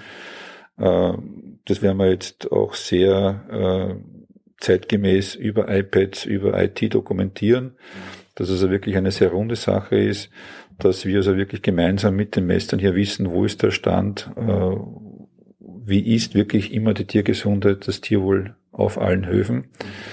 Äh, wir haben dann jetzt ganz konkret, war das auch eine Anregung des VGT, dass wir gesagt haben, wir müssen beim Beschäftigungsmaterial was tun und haben unsere Meister jetzt gebeten, dass sie auf jeden Fall mindestens zwei verschiedene organische Beschäftigungsmaterialien in den Boxen haben. Das ist eindeutig über den gesetzlichen Forderungen. Also sind da wirklich Sachen, positive Sachen passiert. Und irgendwie die schönste Geschichte für mich ist die, dass eigentlich der Betrieb, dem das passiert ist, ja, zweifelsohne, der hat also zweifelsohne Fehler gemacht, nachdem der junge äh, Landwirt dort übernommen hat, er jetzt sagt, er wird seinen ganzen Stall auf Tierwohl umbauen. Also das ist eigentlich irgendwo für mich das schöne Ende der Geschichte, dass das jetzt so ausgeht und wir hier wirklich ganz massiv weitergekommen sind in unserem Wissen und in unserem äh, Befassen, und auch, wo wir vorher gesprochen haben, wie befasst man sich mit dem Schlachthof, auch das hat dazu geführt, dass wir wirklich sagen, wir haben uns da sehr viel beschäftigt, wie hat das zu funktionieren auf einem Schlachthof mhm. und was können wir da noch besser machen. Äh, vielleicht in ein paar Worten, äh, wie geht's einem da, so, wann, wann sowas passiert, wie, wie, wie, so, so, so ein bisschen hinter den Kulissen, ich weiß keine zu tiefen Sachen, aber wie, wie geht's, wie geht's einem da, wenn man dann auf einmal so, so in der Öffentlichkeit steht? Was, was so auch untereinander, wie geht's euch da? Ähm, wie geht man damit um im ersten Moment? Das ist, naja, aber das hört man nämlich auch nie, was, was, was dann dahinter. Äh, äh ja, ich sag äh, auf jeden Fall als Familie steht sowieso zusammen. Also ich meine, das ist kein Thema, aber man überlegt dann halt schon einmal, okay, trennt man sich so wie andere Kollegen, hören wir auch auf, ja, trennen, macht, cutten wir es, ja, sagen wir aus machen wir uns uns auch einfacher, ja, weil wir machen jetzt eine, haben eine Flanke aufgemacht, wo man natürlich schneller mal auch angreifbarer ist, ja. Und haben das dann noch mit der Jugend ausdiskutiert und auch der Thomas, der jetzt da, da hab ich gesagt, na, warum, wir haben alle anderen, machen alles richtig. Wieso sollen wir jetzt die anderen 39 Bauern fallen lassen, weil ein Bauer halt ähm, etwas nicht richtig gemacht hat und haben dann schon, ich meine, lustig ist das nicht, ne? weil das ist keine Frage. Aber ich sag, das gehört, ja, das gehört zum Leben dazu. Man macht doch mal solche Erfahrungen. So eine kleine Krise. Und äh, ist nicht eine kleine Krise, aber ich meine, nein, aber ich meine Gott, das, das Leben ist auch defizitär und das Leben ja, hat auch mal unschöne Dinge, die man sich nicht ausgesucht hat, ja. Aber ich sag, ja, das ist dann ganz klar gewesen, dass wir weitermachen und dass wir das jetzt richtig, was können wir verbessern? Und der, der Thomas, du kannst da gerne erzählen, weil ihr habt dann wirklich viel gemacht. Jetzt eigentlich die Männer. Ja, also ich glaube wirklich, dass in der Situation auch gerade für uns, also als Junge, die da wirklich erst jetzt neu dazukommen sind, stehst du schon mal da und sagst da, puh, also dem hätte ich jetzt auch nicht so gerechnet, gell? weil es gerade dieses Programm, wo wir doch immer vermittelt bekommen haben oder wo ich auch selber glaubt habe, na gut, dadurch, dass wir da eben mehr machen, mhm. das ist was Gutes, das mhm. ist was Cooles und das wird in der Öffentlichkeit auch so wahrgenommen, dass da gerade das dann am, am Schädel fliegt quasi. Das war halt im ersten Moment schon einmal so ein Aha-Effekt, muss ich sagen. Aber wie der Papa schon gesagt hat, ich finde einfach das extrem interessant und gut, was jetzt eigentlich wirklich, was das, dieser, dieser Fehler ausgelöst hat, alles. Einfach weil wir intern extrem, also gerade unser, unser Qualitätsmanagement-Team war da extrem dahinter und hat jetzt so viel aufgebaut, eigentlich in dem Jahr, dass man wirklich eigentlich sagen muss, es war damals sicher extrem, äh, extrem äh, dramatisch und ich muss auch sagen, dass ich meine, meine Familie, meine, meine Eltern und auch meine Tanten wahrscheinlich noch nie so gesehen habe, wie sie da gegangen ist. Also das war wirklich nicht schön. Aber das, das wirkt schon aus, ja. ja, aber dass die, dass dieser Moment eigentlich wirklich extrem viel ausgelöst hat, was wir wahrscheinlich, wenn alles so weitergelaufen wäre, wie es davor gelaufen ist, in fünf oder zehn Jahren nicht erreicht hätten. Also heute schauen wir eigentlich doch sehr positiv auf diesen Moment dann zurück, genau. Also wenn man es übersteht und, und, und nicht das Handtuch wirft, wie es auch kurz im Raum gestanden ist, sagen, lassen wir das wieder, das bringt eh nichts. Ja dann kann was Positives anstehen. Das heißt, der Betrieb ist jetzt auch nicht zerstört, äh, der, der da quasi aufgedeckt worden ist, sondern der hat sich äh, angefangen. Also es war nicht das existenzielle Ende des Betriebes. Es ist wahrscheinlich auch nicht gut gegangen in der, in der Zeit. Ähm, aber die haben sehr gerappelt und, und sind jetzt auch wieder auf dem Weg in eine andere ja, Zukunft. Es, ne? es war ja. quasi auch für den, für den Schweinemester dann in der jungen Generation die Flucht nach vorne. Natürlich, Weil, ja. Gab es da irgendwelche anderen Konsequenzen für ihn? Von eurer Seite oder generell? Das, das ist ja auch eine Familie, die da dahinter steht. Ja, freilich, ja. Und zwar äh, schon irgendwie in der ganzen Thematik, wo halt dann Anrufe, Pressekonferenzen und so weiter waren, da habe ich irgendwann auf einmal, Herr Chef, eine, eine Tierschützerin aus der Steiermark will sprechen, also gib her. Äh, und die Dame hat eigentlich nur gefragt, sagen Sie, wie geht's eigentlich dem Mester? Kümmert sich jemand um den Mester? Das hat mich dann schon sehr äh, berührt, ja. Die Frage kam von einer Tierschützerin. Ja, sie hat gesagt, sie ist aus Steiermark, sie ist Tierschützerin und sie hat damit der steirischen, glaube ich, gibt es ja keine Organisationen dazu tun, aber sie wollte eigentlich nur fragen, sie hat das jetzt medial verfolgt und kümmert sich jemand auch um den Bauern. Ja. War irgendwie. Mhm. Cool. Hat wahrscheinlich auch ein bisschen ein Gespür dafür gekriegt, was ja. teilweise dann auch privat in den Familien ja, passiert, ja. was dann oft ein bisschen auch unter den Tisch fällt bei diesen, bei diesen Diskussionen. Die Frage ursprünglich war ja, das hat da im Prinzip dann zu einem Dialog geführt mit den unterschiedlichen Stakeholdern, genau. Organisationen. Genau. Und aus dem heraus ist dann äh, äh, auch ein bisschen die, die, die, diese Tierwohl, sind auch die Tierwohlkriterien dann noch weiter entstanden? Haben sich die äh, erweitert oder? Na, das, hat, das haben wir schon vorher gehabt. Also wir haben schon, glaube ich, zwei, drei Jahre vorher das Thema besprochen und auch umgesetzt. Nein, da, daraus ist eben wirklich die Festigung entstanden. Wir machen jetzt was, wir machen was, wir vertiefen die gemeinsame Arbeit mit den Mestern. Natürlich waren da primär mal Kontrollen da. Äh, wir intensivieren den Informationsfluss. Wir reden eben mit den Mestern, mit der AMA, mit der Agrowet, die das kontrolliert. Also rein technische Dinge. Also wir kriegen den AMA-Befund, die Agrowet kriegt den, wir vernetzen das über IT und so weiter und so fort. Dass man wirklich die Kontrolle, die es eh schon gibt, zusammenführt, dass ein gesamtheitliches Bild entsteht und man rasch erkennt, wenn da was schieflaufen könnte. Also viele Sachen, wie Thomas sagt, im Bereich Qualitätsmanagement, wo die sich wirklich reingekniet haben und die wirklich tolle Sachen gemacht haben, wo man sagt, also wir haben heute wirklich den Überblick und können da auf ganz andere Informationsbasis miteinander reden. Ähm, könnt ihr für mich, also für mich hoffentlich auch für, für Zuhörerinnen noch einmal jetzt klar definieren, wie hat man oder wie seid ihr auf eure Definition von, von Tierwohl gekommen und was heißt jetzt eigentlich jetzt aus eurer Sicht Tierwohl und wie seht ihr das und wie kann man sich dem Thema auch nähern? Denke das, mal, das gibt. Das ist ganz einfach, das ist der Standard der vier Pfoten. Also ihr orientiert sich auf ja. Ja, das okay. ist der Tierwohlstandard der vier Pfoten, ja. die wir entwickelt haben, die uns mhm. auch Super. damals in dieser Phase beraten haben.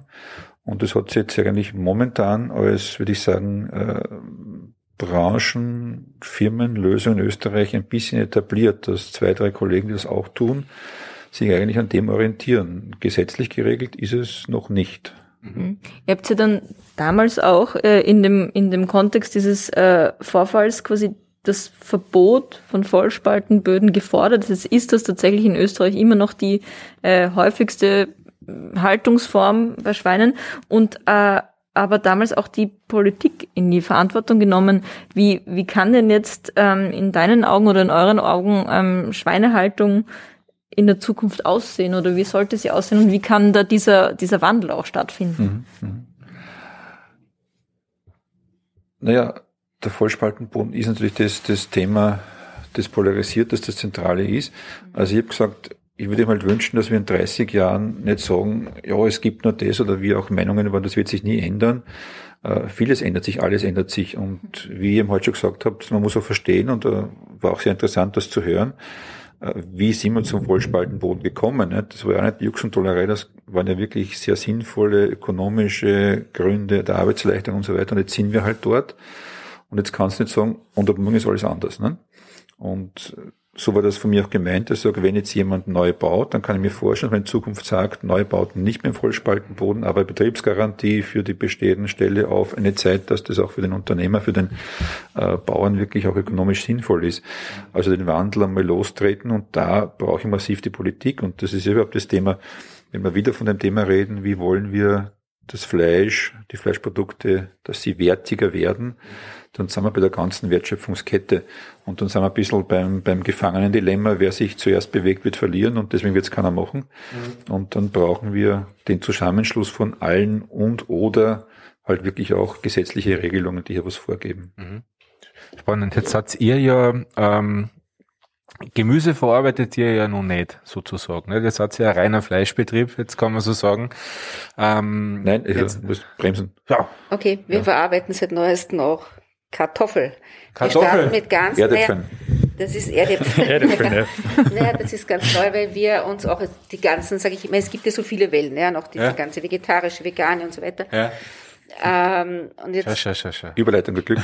Überleitung, genau, ja, genau. und jetzt haben wir uns auch gedacht, gut, ähm, wir machen jetzt keine Ersatzprodukte, ja, oder wir stehen halt, wir schauen uns viel an, ja. Aber bei vielen, bei vielen, nicht bei allen, bei vielen äh, Produkten, die jetzt halt so vegetarisch sind, vegan sind, äh, und dann in Würstelform sind oder wie auch immer, ja, sind halt in sehr vielen sind Verdickungsmittel drin und Farbzusatz und Geschmacksverstärker und Biberbo, ja. Mhm. Und jetzt haben wir gesagt, okay, vielleicht ist es ja, könnte mal ein Ansatz sein, so eine Art Hybridwürstel zu machen, wo ich sage, ah, wir nennen es einfach so wie die Autos, Hybrid, wie, Autos, wie die Autos, ja, ja ein Autowürstel. und wir haben jetzt ganz, ganz neu, das kommt in zwei, nein, es ist jetzt diese Woche bei einer Handelskette ja. und in zwei Wochen bei der anderen großen. Da steht aber nicht vorne drauf Hybridwurst, oder? Nein, wir brauchen Kartoffelgrillwürste. und es ist 40 Prozent Kartoffel, also wir versucht jetzt da ein bisschen den Fleischanteil zu reduzieren und mit heimischen Kartoffeln. Also nicht Kartoffelgrillwürstel, sondern da ist ja was, ein Wurst, also ein Fleisch auch drinnen. Ja, ja, ja, ja es ist also 40 Prozent Kartoffel mhm. und da ist es 60 Prozent. 60 Prozent Fleisch, okay. Ja, weil es ist ja interessant, weil da, man sieht ja, äh, äh, dass dass das, was man lange nicht glaubt hat, dass das, man gesagt hat immer, was tun wir, wenn die Welt jetzt auf einmal 10 Milliarden, letztens soll sogar schon wieder was von 11 Milliarden Menschen, gell? also die, die Grenze ist ja nach oben hin offen scheinbar, ähm, wenn die jetzt alle Fleisch essen, ja, wie kommen wir denn da durch? Und jetzt kriegt und, und jetzt hört man aber immer mehr, dass gerade bei jungen Generationen der Status also das Fleisch als Statussymbol ja gar nicht mehr, mehr so stark äh, ausgeprägt ist. Das Fleischessen in gewissen äh, äh, Bereichen, gerade bei den Jüngeren, zum Teil schon uncool ist. Ja, in, in Westeuropa noch, muss man dazu sagen. In Westeuropa, mhm. ja, ja, aber irgendwann muss eine Veränderung, wann es eine ist, beginnen. Mhm.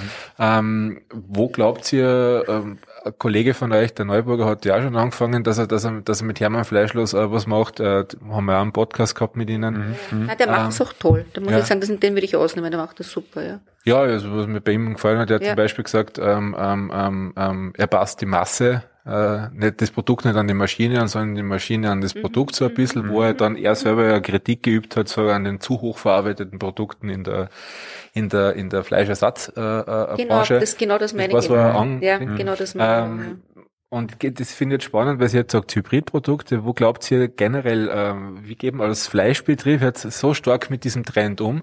Weil das ist ja so gesehen ja wieder existenzielle Bedrohung. Jetzt stell dir vor, die Leute äh, essen kein Fleisch mehr. Das, und wir verarbeiten aber Fleisch. Und gehen wir mit dem Thema um? Wie, wie, wie reagiert man da so auf Trends? Gleich panisch, ui, vegan. Noch mehr Veganer, 10% auf einmal statt 5%, äh, jetzt müssen wir dann tun. Wie gehen wir denn mit dem um? Und wie nähern sich dem Thema? Würde mich sehr interessieren. Ja, also ich glaube schon, wie du sagst, ähm, der, der rückläufige Fleischkonsum, zumindest jetzt in unseren Breiten, ist sicher Thema, das uns betrifft. Und ich glaube, für uns jetzt mal sicher mittelfristig ist jetzt die Lösung, die wir jetzt eingeschlagen haben mit den Hybridprodukten und Anführungszeichen, mhm. sage ich jetzt mhm. einmal, sicher das, was wir am schnellsten machen können. Und wo wir jetzt halt auch einmal ein bisschen schauen wollen, wie es funktioniert am Markt und wir nehmen das die Kunden auf. Mhm. Aber langfristig gesehen ist das Thema einfach auf wirklich rein pflanzliche Produkte auch was zu machen, sicher eines, das, dem wir uns nicht verwehren dürfen, glaube ich. Für euch als Entschuldigung, ihr habt einen Schlachthof, ja, ihr äh, arbeitet eure ge gesamte Geschichte mit Fleisch. Ja, ja. Ist es für euch denkmöglich, dass ihr irgendwann rein pflanzliche Produkte verarbeitet zu Leberkäse? Also oder sonst was, ja? Ist Schinken. Das, im, Im Leberkäse ist keine Leber, ja? und, und, und Käse. Ja, und Käse. Ein Käse-Leberkäse. Ja, ja, genau. Ja. Aber das geht sich aus, bei euch zumindest, das wird, darf laut gedacht werden. Das darf auf jeden Fall laut gedacht werden. Und ich meine, ich mag jetzt nicht dem Herrn Neuburger widersprechen, aber im Prinzip ist halt doch unser Glück unter Anführungszeichen, dass von der technologischen Seite her sehr viel Überschneidungen auch gibt und dass man bestehende, unsere bestehenden Anlagen auch sehr vielseitig verwenden könnte, um jetzt doch wieder auch in eine andere Richtung was zu machen. Mhm. Also von dem her. Ja, wo, wo denkst du denn, Thomas, jetzt quasi als die Nachfolgergeneration, ähm, wo die Reise hingeht, ähm, wenn wir an Schinken, Fleisch und alle Alternativen denken? Also ein Zukunftsszenario, das ich jetzt einmal für mich irgendwie spinnen möchte, ist halt doch, dass der Fleischkonsum sicher nach wie vor bestehen wird, auch in der Zukunft. Aber dass man halt wirklich vielleicht dann drauf schaut, dass ich halt wirklich ein gutes Fleisch habe, Fleisch von einem Tier, wo ich weiß, wo es herkommt und auch Fleisch von einem Tier, wo ich weiß, wie es gehalten wird. Und das ist auch ein wesentlicher Punkt für mich, der jetzt halt für den Konsumenten auch nicht klar ist, weil ich jetzt halt wirklich auch als Konsument, glaube ich, wenig Einblick habe in die Haltungsformen, wie halt jetzt wirklich die Landwirtschaft funktioniert. Und ob man da jetzt irgendwie, also irgendwelche Standards einführt, womit wir jetzt halt zum tun haben, weil im Prinzip der Tierwohlstandard kann halt von jedem noch ausgelegt werden, wie er will. Und wenn man da halt irgendwie eine eindeutige Kennzeichnung hat, was jetzt wirklich der, Haltungs, der Haltungsstandard ist, ist das sicher auch hilfreich für den Konsumenten. Genau. Aber wie? trotzdem, wenn wir halt von pflanzlichen Produkten gesprochen haben, eben Fleisch, das hochwertiger, aber halt dafür, also kann ich auch dann ruhig nur dreimal in der Woche Fleisch essen und nicht halt jeden Tag. Das ist irgendwie so die Zukunft. Oder sieht man Hybridwürstel, oder? Ja, das, das ist eine Rechnung dann, ja. Du hast, jetzt, du hast jetzt das Thema Wahrnehmung angesprochen beim Konsumenten. Mhm. Seht ihr euch da in einer Art Verantwortung, wie der Konsument wahrnimmt, wo das Schwein herkommt, das dann euer Schinken wird? Ich glaube, dass da alle Beteiligten der Wertschöpfungskette irgendwie eine, eine, eine gewisse Verpflichtung trifft. Weil ich glaube, das reicht jetzt nicht, wenn wir sagen, okay, so und so soll das sein, sondern für mich wäre es halt doch entscheidend, dass man wirklich sagt, man hat einen Standard, der eben nicht nur jetzt bei uns in der Firma so ist, sondern der halt wirklich alle betrifft. Und dass der Konsument da halt wirklich eine eindeutige Linie hat, an der er sich auch orientieren kann. Mhm. Ich glaube, das ist ganz entscheidend einfach. Das heißt, technisch eben dann wirklich politisch Herkunftskennzeichnung und Haltungskennzeichnung. Auf das läuft hinaus, ne?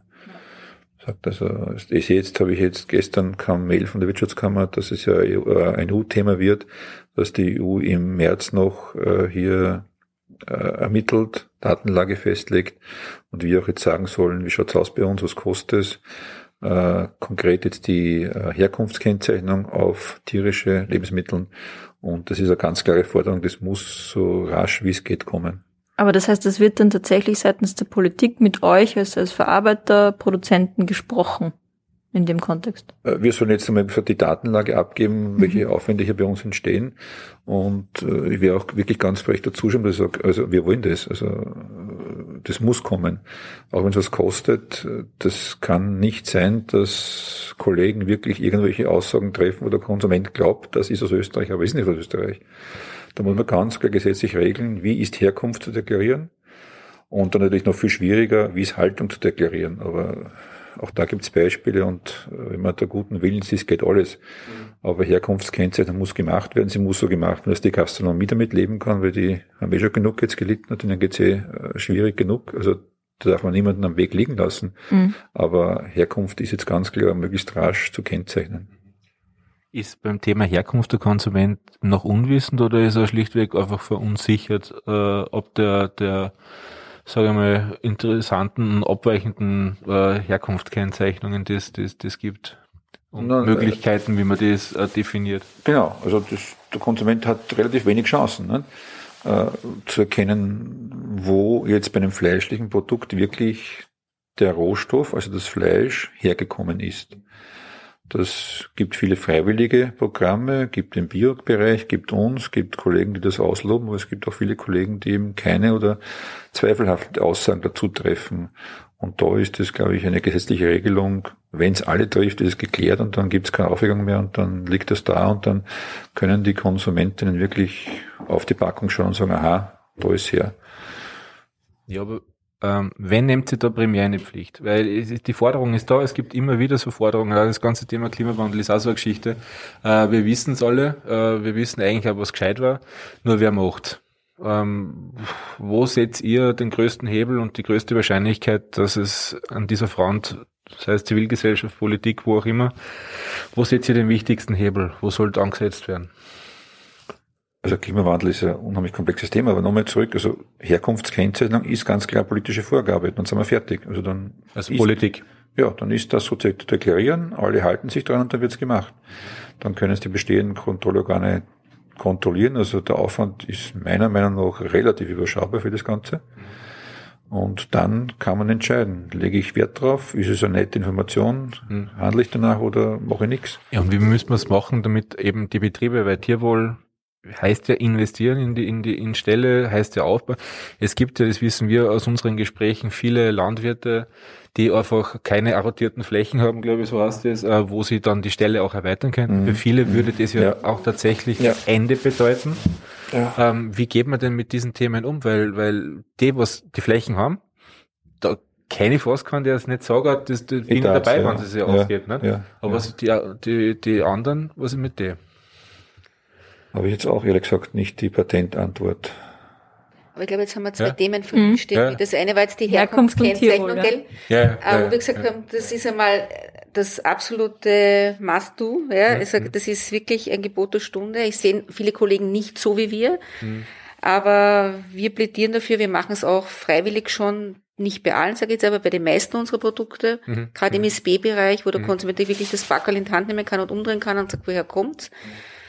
Und äh, das machen wir für uns, aber wir würden uns halt wirklich wünschen, das noch einmal zu unterstreichen, dass das irgendwie ein Politikum wird, damit halt auch andere, wirklich auch wertgeschätzte Kollegen, aber äh, sage ich halt nicht mit irgendeinem Marschall, ein Schlauferl, irgendwas, rot-weiß rot. Suggerieren. Was, ja, was, suggeriert was. dem Kunden dann, ja. ja, ja. Das ist mal das eine, ne? Und das mhm. andere jetzt mit Tierwohl, mit der Stelle ist jetzt wieder was anderes, ne? Mhm. Und äh, ich sage jetzt, ähm, wir werden die Welt nicht jetzt sofort und so gleich äh, verändern, ne? aber mhm. es gibt schon viele, also die, sagt der Rudi Eimer und ihr, Thomas, dass es gibt viele, die schon, oder einige, nicht zu übertreiben, die auch umstellen wollen jetzt von unseren Bauern auf Tierwohl, die umstellen wollen quasi.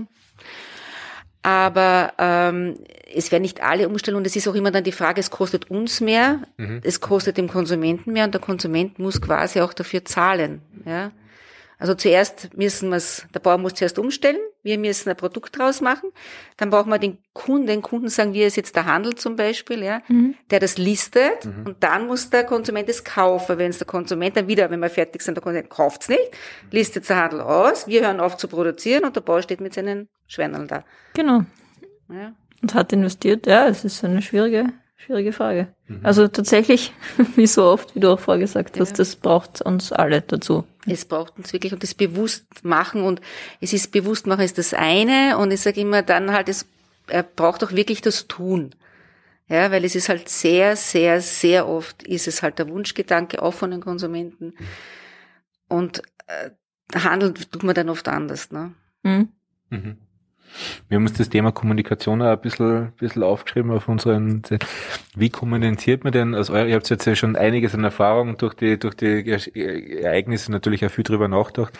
Was ist eurer Ansicht nach und vielleicht auch für andere kleinere Betriebe oder so, wie kommuniziert man denn äh, eurer Meinung nach das Thema äh, äh, zum Beispiel die Vollspaltenböden, alles das, was jetzt so ausgeklammert ist, so über Jahrzehnte so ein bisschen weggedrängt von der, von der Öffentlichkeit, weswegen es ja oft so arg ist, wenn man dann einfach sieht, wie ein normaler Stall, also unter Anführungszeichen normaler Stall aussieht, das glaubt man ja nicht, weil sie haben viele Leute gar nicht gesehen ja, oder nie, nie gesehen, sondern nur über die, die Werbebilder. Jetzt sieht man auf einmal eine normale Stelle wieder, weil, weil nach und nach viele Landwirte und Landwirtinnen auch die Stelle wieder öffnen, wieder Bilder zeigen über Social Media, Instagram. Naja, das heißt, gut, da stehen wir am Anfang. Also. Sind wir am Anfang, aber jetzt kommen diese Bilder zurück ein bisschen. Wie kommuniziert man denn dieses Thema so, dass es, äh, ja, das kein Bumerang wird auf der einen Seite? Aber dass man auch nicht den suggeriert, man möchte was verheimlichen. Wie geht man denn aktuell so um? Weil ihr müsst euch ja mit dem Thema notgedrungen äh, auseinandersetzen. Ihr seid ja mitten, ja, mittendrin. Sehr gute Frage. Aber ja. Danke. Danke. Bitte.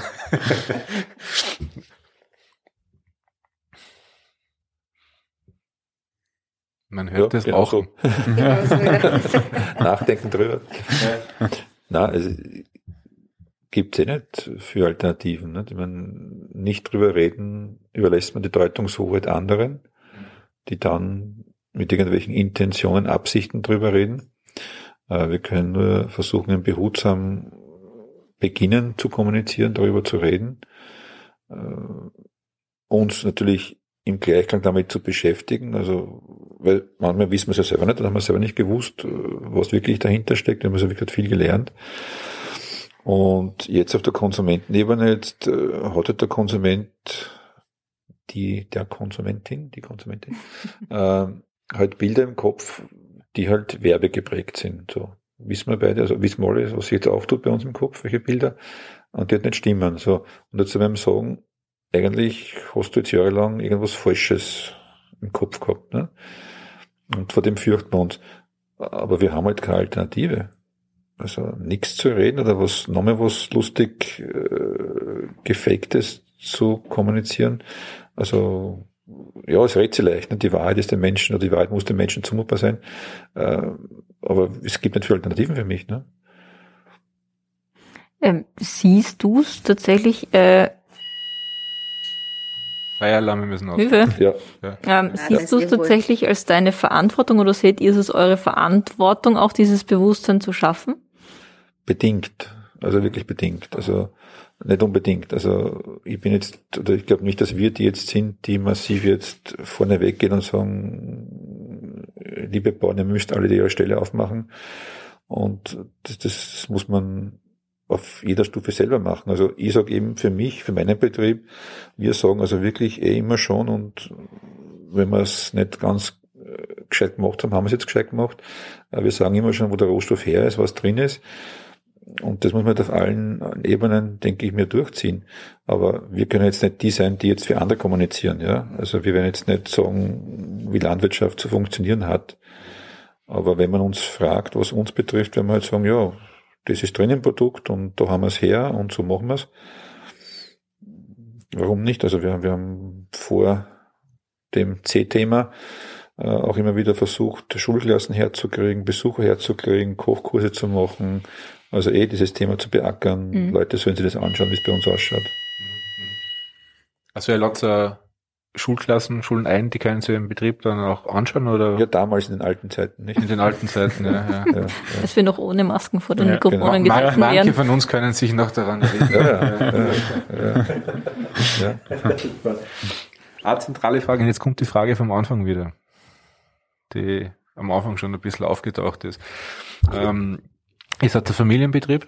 Ähm, ist irgendwie spannend, wenn man sieht, so dass man einfach die Familie und die einfach so auf, auf einer Bank sitzen hat und, und, und, und das ganze Unternehmen quasi repräsentieren. Ähm, wo seht ihr für, für, für die Firma äh, die Grenzen äh, des Wachstums? Also wie weit Äh, könntet ihr euch als Unternehmen vorstellen, äh, äh, zu wachsen? Ums Doppelte, ums Dreifache, vorher schon gehört, die wirklich großen sind fünf bis zehnmal so groß wie ihr. Ähm, ist das für euch eine Dimension? Könnt ihr euch vorstellen, wirklich noch viel größer zu werden? Oder wie, speziell jetzt vielleicht an die junge Generation gerichtet, ähm, wo siehst du die Zukunft? Also ich glaube, dadurch, dass wir einfach jetzt so als Familienbetrieb auch schon als Kinder aufgewachsen sind und halt wirklich reingewachsen sind in den Betrieb, ist das für uns irgendwie, irgendwie sehr schwer vorzustellen, wirklich jetzt noch um vieles größer zu werden, weil wir haben immer den Bezug zu den Mitarbeitern gehabt, weil viele Mitarbeiter da kennen mich, glaube ich, seit ich so klein bin, also das wirklich das kleines Kind auch noch. Das heißt, du groß was wie ein Schlägel.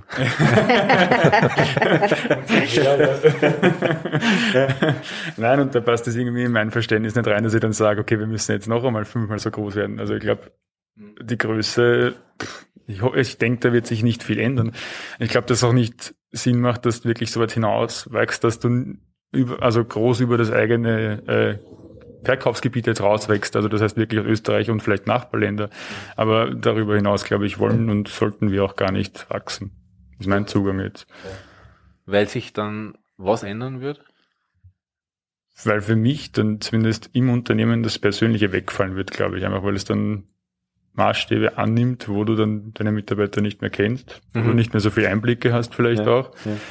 Und das ist zumindest für mein oder ich glaube auch für unser Verständnis als junge Generation ist das dann nicht mehr so ein Unternehmen, das wir halt auch führen möchten. Ja. Ja, ja. ja.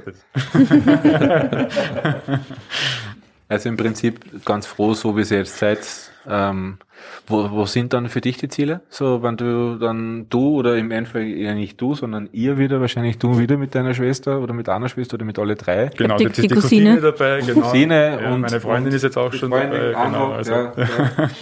ähm, wenn ihr dann quasi als Team, äh, ne ja. Team Next Generation wieder, wieder ans Ruder geht, wo glaubt ihr, dass, dass, dass, dass, dass dann die Reise ein bisschen hingeht? Also das, das Gute ist ja quasi, wir verstehen uns ja in unseren Zielen, also in den, über die Generationen übergreifend. wir haben wir wollen ja quasi in dieselbe Richtung, das macht es ganz angenehm.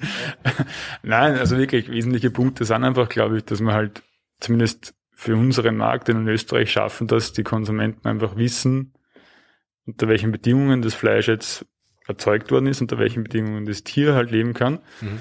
Und was für mich jetzt halt auch ein wesentlicher Punkt ist, ist einfach jetzt quasi auf der anderen Seite die Ausbildung von den Mitarbeitern auch. Also wir haben jetzt sehr, sehr viele gute Mitarbeiter, die aus Nachbarländern kommen, ohne die es jetzt auch nicht gehen wird, mhm. über die wir sehr froh sind. Mhm. Aber was ich einfach sehe und was mir halt in der Zukunft ein bisschen Kopfweh macht, ist einfach, dass wir sehr schwer Österreicher finden, die sich halt wirklich dann für die Ausbildung als, als Fleischer interessieren. Mhm.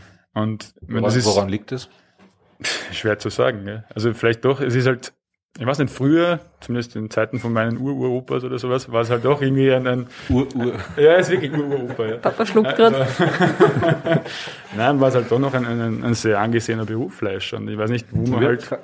Fleischselcher sogar noch, ne? Das war genau, damals hat es einen Fleischselcher gegeben, ja. Und, aber ich weiß nicht, wo man dieses Ansehen verloren hat. Es ist natürlich eine, eine Tätigkeit, in der man halt körperlich arbeiten muss. Ja. Vielleicht macht das das für manche irgendwie unattraktiv. Ja. Aber es ist auf der anderen Seite total spannende Tätigkeit, weil du halt wirklich siehst, also du siehst halt deinen Output, du siehst, was du den ganzen Tag lang machst eigentlich. Und wenn du dann halt wirklich das kosten kannst und das essen kannst, was du den Tag gearbeitet hast, das ist schon schon ganz cool, finde ich. Und Wie kennt man denn den, den Beruf? Ich hab ja, ihr habt ja auch ein Lehrvideo, das haben wir ja vor, im Vorfeld sogar angeschaut, wo, ja, wo ja. ein Lehrling, der mir zufällig eigentlich, den, der, der wirklich, also der keine Kunstfigur, der gibt wirklich. Ein Schauspieler. Ja. genau, tatsächlich in der Produktion getroffen.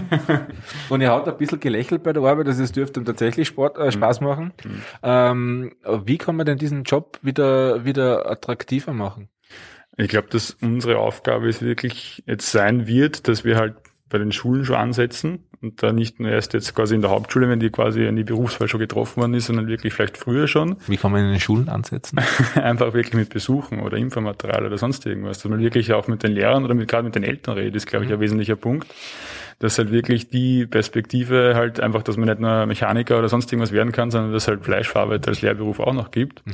Das, das unsere Aufgabe sein wird und dass wir halt wirklich auch intern eine Ausbildung gestalten, die halt dann auch irgendwie attraktiv ist wieder, weil ich halt wirklich, wie ich schon gesagt habe, einen extrem vielseitigen Beruf habe. Ich kann dann in der Zerlegung sein, ich kann genauso gut in der Kochabteilung arbeiten, ich kann ein Produkt halt wirklich quasi von vom Anfang bis zum Schluss halt begleiten.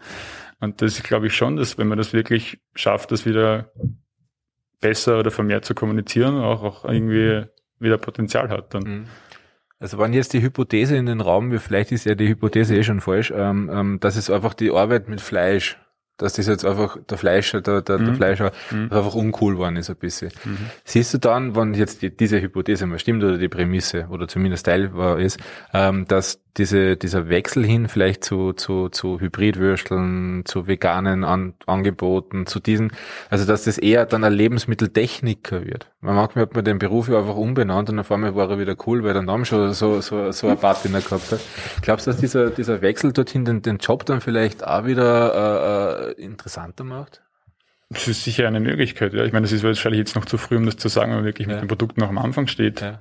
Aber ich glaube auch, auch der Job als Fleischverarbeiter an sich, im Prinzip, ich meine, solange wir Fleisch konsumieren, wird es wen geben müssen, der das macht. Und wenn ich halt wirklich dann das Verständnis habe für mich, dass ich halt sage, okay, ich weiß, unter welchen Bedingungen das Ganze jetzt passiert ist mhm. und äh, ich mache das selber und habe das selber in der Hand und da kann dann Einfluss drauf nehmen und mhm. muss halt dann nicht von irgendeinem anderen kaufen, wo ich halt überhaupt nicht weiß, was damit passiert ist. Und dass das vielleicht auch irgendwie die Motivationen sein kann, dann würde ich so das schon ganz das, gut finden. Ja, ja. ja. Wo, sie, wo siehst du denn den, den, den, den Imageverlust des Berufes? Äh, wo siehst du denn den Hund begraben? Ja, den Hund begraben. Äh, Thomas hat es hier richtig angeführt. Äh, Möglichkeit, okay. Äh, kurzer Replik drauf. Also den, den Lebensmitteltechniker gibt's. Wir haben auch schon Lebensmitteltechniker im Haus. Äh, das Berufsbild ist ja schon da. Äh, ich glaube einfach, dass wir zurück zu meinem Steckenpferd uns halt um die Themen kümmern müssen, die Kritikpunkte an unserem Produkt, an unserem Beruf sind. Dass wir uns eben um das Tierwohl vermehrt kümmern müssen, dass wir uns um Transparenz der Produkte kümmern müssen. Also all diese Themen, glaube ich, erhöhen dann auch wieder den, den, den Beruf. Wenn man sagt, das ist also akzeptiert und äh, ist wirklich gut, was wir hier tun. Wir haben uns hier verbessert in vielen Dingen. Dann kommen auch wieder junge Menschen und werden den Beruf lernen. Ja, also optimistisch. Mhm, schon. Mhm. Mhm. So, mit, mit tun du gerade äh, Zettel, Zettel in ja, das, das ist total romantisch, ja. Ja, das kommt irgendwie blöd. Ähm, ich habe jetzt aufgeschrieben das Wort äh, Direktvermarktung. Es gibt momentan so einen ganz starken Trend äh, äh, wieder hin zur, zur, zur Direktvermarktung. Es gibt ja dort und da äh, Automaten, es gibt äh, Selbstbedienungshofläden, viel mehr Hofläden etc. Äh, inwiefern hat, der, hat dieser Trend äh, oder diese Entwicklung euch jetzt äh, gestreift? Äh, gar nicht Streifschuss oder schon irgendwo ein bisschen drauf war? Ich würde es total positiv sehen, hm. dass ich sage, also, die Leute, die jetzt, die, nein, jetzt wirklich, jetzt habe ich nicht verstanden, was Gar nicht getroffen vom Schuss her also, Nein, weil äh, das zeigt uns ja dann, dass sich der Konsument, Konsumentin mit dem Lebensmittel irgendwie doch beschäftigt und halt vielleicht oft meint, wenn es jetzt direkt beim Bauern kauft, dann ist es eben ähm, vielleicht, ich sage jetzt keine Ahnung, besser oder authentischer oder näher. Mhm. Ja, also ich, ich würde das absolut als positiv empfinden. Mhm. Ja, also ganz ehrlich, weil wir wünschen uns ja, dass die Konsumenten das mehr hinterfragen. Das ist ja unser großer Wunsch. Mhm dass sie uns zuhören. Ja, wenn wir jetzt mit euch da sitzen und da, keine Ahnung, drei Stunden reden. Mhm. Naja, dann, so, so, so lang. ja, keine Ahnung. gefühlt, gefühlt. Ja. Bitte, bitte, gern, gern. Na, aber, aber das machen wir ja auch, weil wir eben was mitteilen wollen, weil wir eben, eben die Gedanken den anderen die sich das dann vielleicht anderen auch geben wollen, ja, und sag, bitte denkt ihm auch drüber nach und, und die Aspekte eben, die da dabei sind, äh, setzt euch mit dem Lebensmittel auseinander und ich sage immer, ihr esst es ja und das, was du isst, ja, das ist ja wichtig für deine Gesundheit. Mhm. Natürlich bin, komme jetzt ich wieder und sage, äh, ich finde, dass Fleisch ein ganz ein wichtiger Teil einer omnivoren gesunden Ernährung ist. Das ist mein persönlicher Ansatz. Omnivoren ja. sind Vielfress, also alles, alles was du tust, alles, Vielfresser. Omnivoren sind alles Esser. Ja, ja, ja. Nur wir sagen auch bewusst, du musst nicht jeden Tag Fleisch essen. Ja, ist es weniger, Aber dann schau, woher kommt's, wie ist gehalten worden, wie ist gemacht worden. Ja, geh halt, ist egal, geh zu deinem Bauern des Vertrauens, zu deinem Fleischer des Vertrauens, ja. ist egal, geh zu dem, dem du vertraust. Und wir hoffen halt, dass uns viele Konsumenten das Vertrauen schenken und halt an unseren Schinken kaufen. Wie macht man das? Wie stellt man als, als Firma Berger, die jetzt bekannt ist, sage ich mal, eher aus dem Lebensmitteleinzelhandel, kennt man euch mhm, ja. Mhm, ja. Mhm. Äh, wie wie schafft ihr dann, äh, äh, wir haben das ja gesehen bei euch in der Produktion, ne? ist, ihr schlachtet jetzt das Fleisch, ihr habt es da, es wird wirklich der Schinken, das ist Hand, eigentlich ist Handarbeit nur in großer Menge. Mhm. Äh, äh, äh wir waren, wir haben es gesehen. Wie schafft ihr das dann so zu kommunizieren, äh, dass es beim Konsumenten äh, ähnlich wie äh, authentisch ankommt? Oder wir begegnen sie dem Misstrauen, dass es eben nicht so ist. Ja, das ist sicher multifaktoriell, sage ich mal. Danke. Aber ein, ein Part ist jetzt auch, ähm, wir haben halt gesehen, wir haben halt immer wieder gesagt, wir haben 60 verschiedene Schinken, weil halt Schinken das unser Hauptthema ist. Ja. Wir haben wirklich 60 verschiedene Schinken. 60? Ja, ja. Das haben wir auch immer wieder mal medial ein bisschen gespielt. Mhm, mh. Und ähm, gesagt, okay, aber das ist ja eigentlich, was ist das jetzt für Aussage? Ob ich jetzt 40 habe oder 30 oder 60, eigentlich ist es egal, ne? sondern es ist viel wichtiger, dem ähm, unseren Kunden zu sagen, eben den Inhalt mitzugeben. Ja, und jetzt haben wir halt auch, natürlich ist es jetzt, werdet ihr wieder sagen, na klar, jetzt macht's eine Werbekampagne, aber ich meine, es ist halt unsere Möglichkeit, jetzt auch einmal zu sagen, schau, wir haben eine Photovoltaikanlage, wir haben eine Solarthermie, mit der kochen wir wirklich mehrere Schinken und haben das jetzt auf einem Schinken draufgegeben. Wir machen, ich habe das, ich weiß nicht, welche Schinken ihr jetzt unten gesehen habt, aber wir machen den Traditionsbein schicken, das ist Handwerk. Der wird per Hand eingelegt, der muss genau wissen, wie er das macht. Ja, dann nimmt er das in die Hand. Und äh, da geben wir das Handwerk weiter, dass es einfach hinterfragt. Und dann kann er sagen, Herr Berger schreibt dann Traditionsbein schicken Handwerk drauf. Ist das jetzt ein Schmäh oder stimmt das? Ja, dann kann er das mal irgendwie nachfragen. Ja, wir machen, wenn Corona vorbei ist, dann können wir wieder irgendwie Führungen machen und, und, und. Ja. Mhm. Das C-Wort. Das C-Wort, das, das darf man nicht sagen. Also okay, okay, da war ich nicht dabei bei euch, das C-Wort. Ja, ja, aber ja. wir versuchen halt ein bisschen auch ins Marketing reinzugehen, aber halt schon ins Transparente und ehrlich, mhm. ja, welche Möglichkeit haben wir, mhm. ja, mhm. mhm. um wirklich an jeden ranzukommen. Es ist nicht so einfach. Ja. Spannend in dem Zusammenhang, ich habe es ja auf dem Zettel stehen gehabt, das passt ja wieder gut dazu, äh, das Wort Industrie mhm. industrielle Erzeugung. Ja. Äh, äh, was, wie steht's hier dazu und, und wann ihr sagt, ihr seid ein Industriebetrieb, was sagt ihr dann drauf? Oder wie? Der Wortstamm von Industrie ist Indus. Industria, Fleiß. Ja, also Industrie sind die Fleißigen. Das ist der Wortstamm vom Wort Industrie. Okay, das also, habe ich nicht gehört, ja. Wenn wir von Semantiker geredet haben. Mhm, mhm ja. Also so fängt es mal an. Der, ja. Industrie oder Fleiß. Ja. Äh, wir sind ein Gewerbebetrieb, ein groß gewordener Handwerksbetrieb.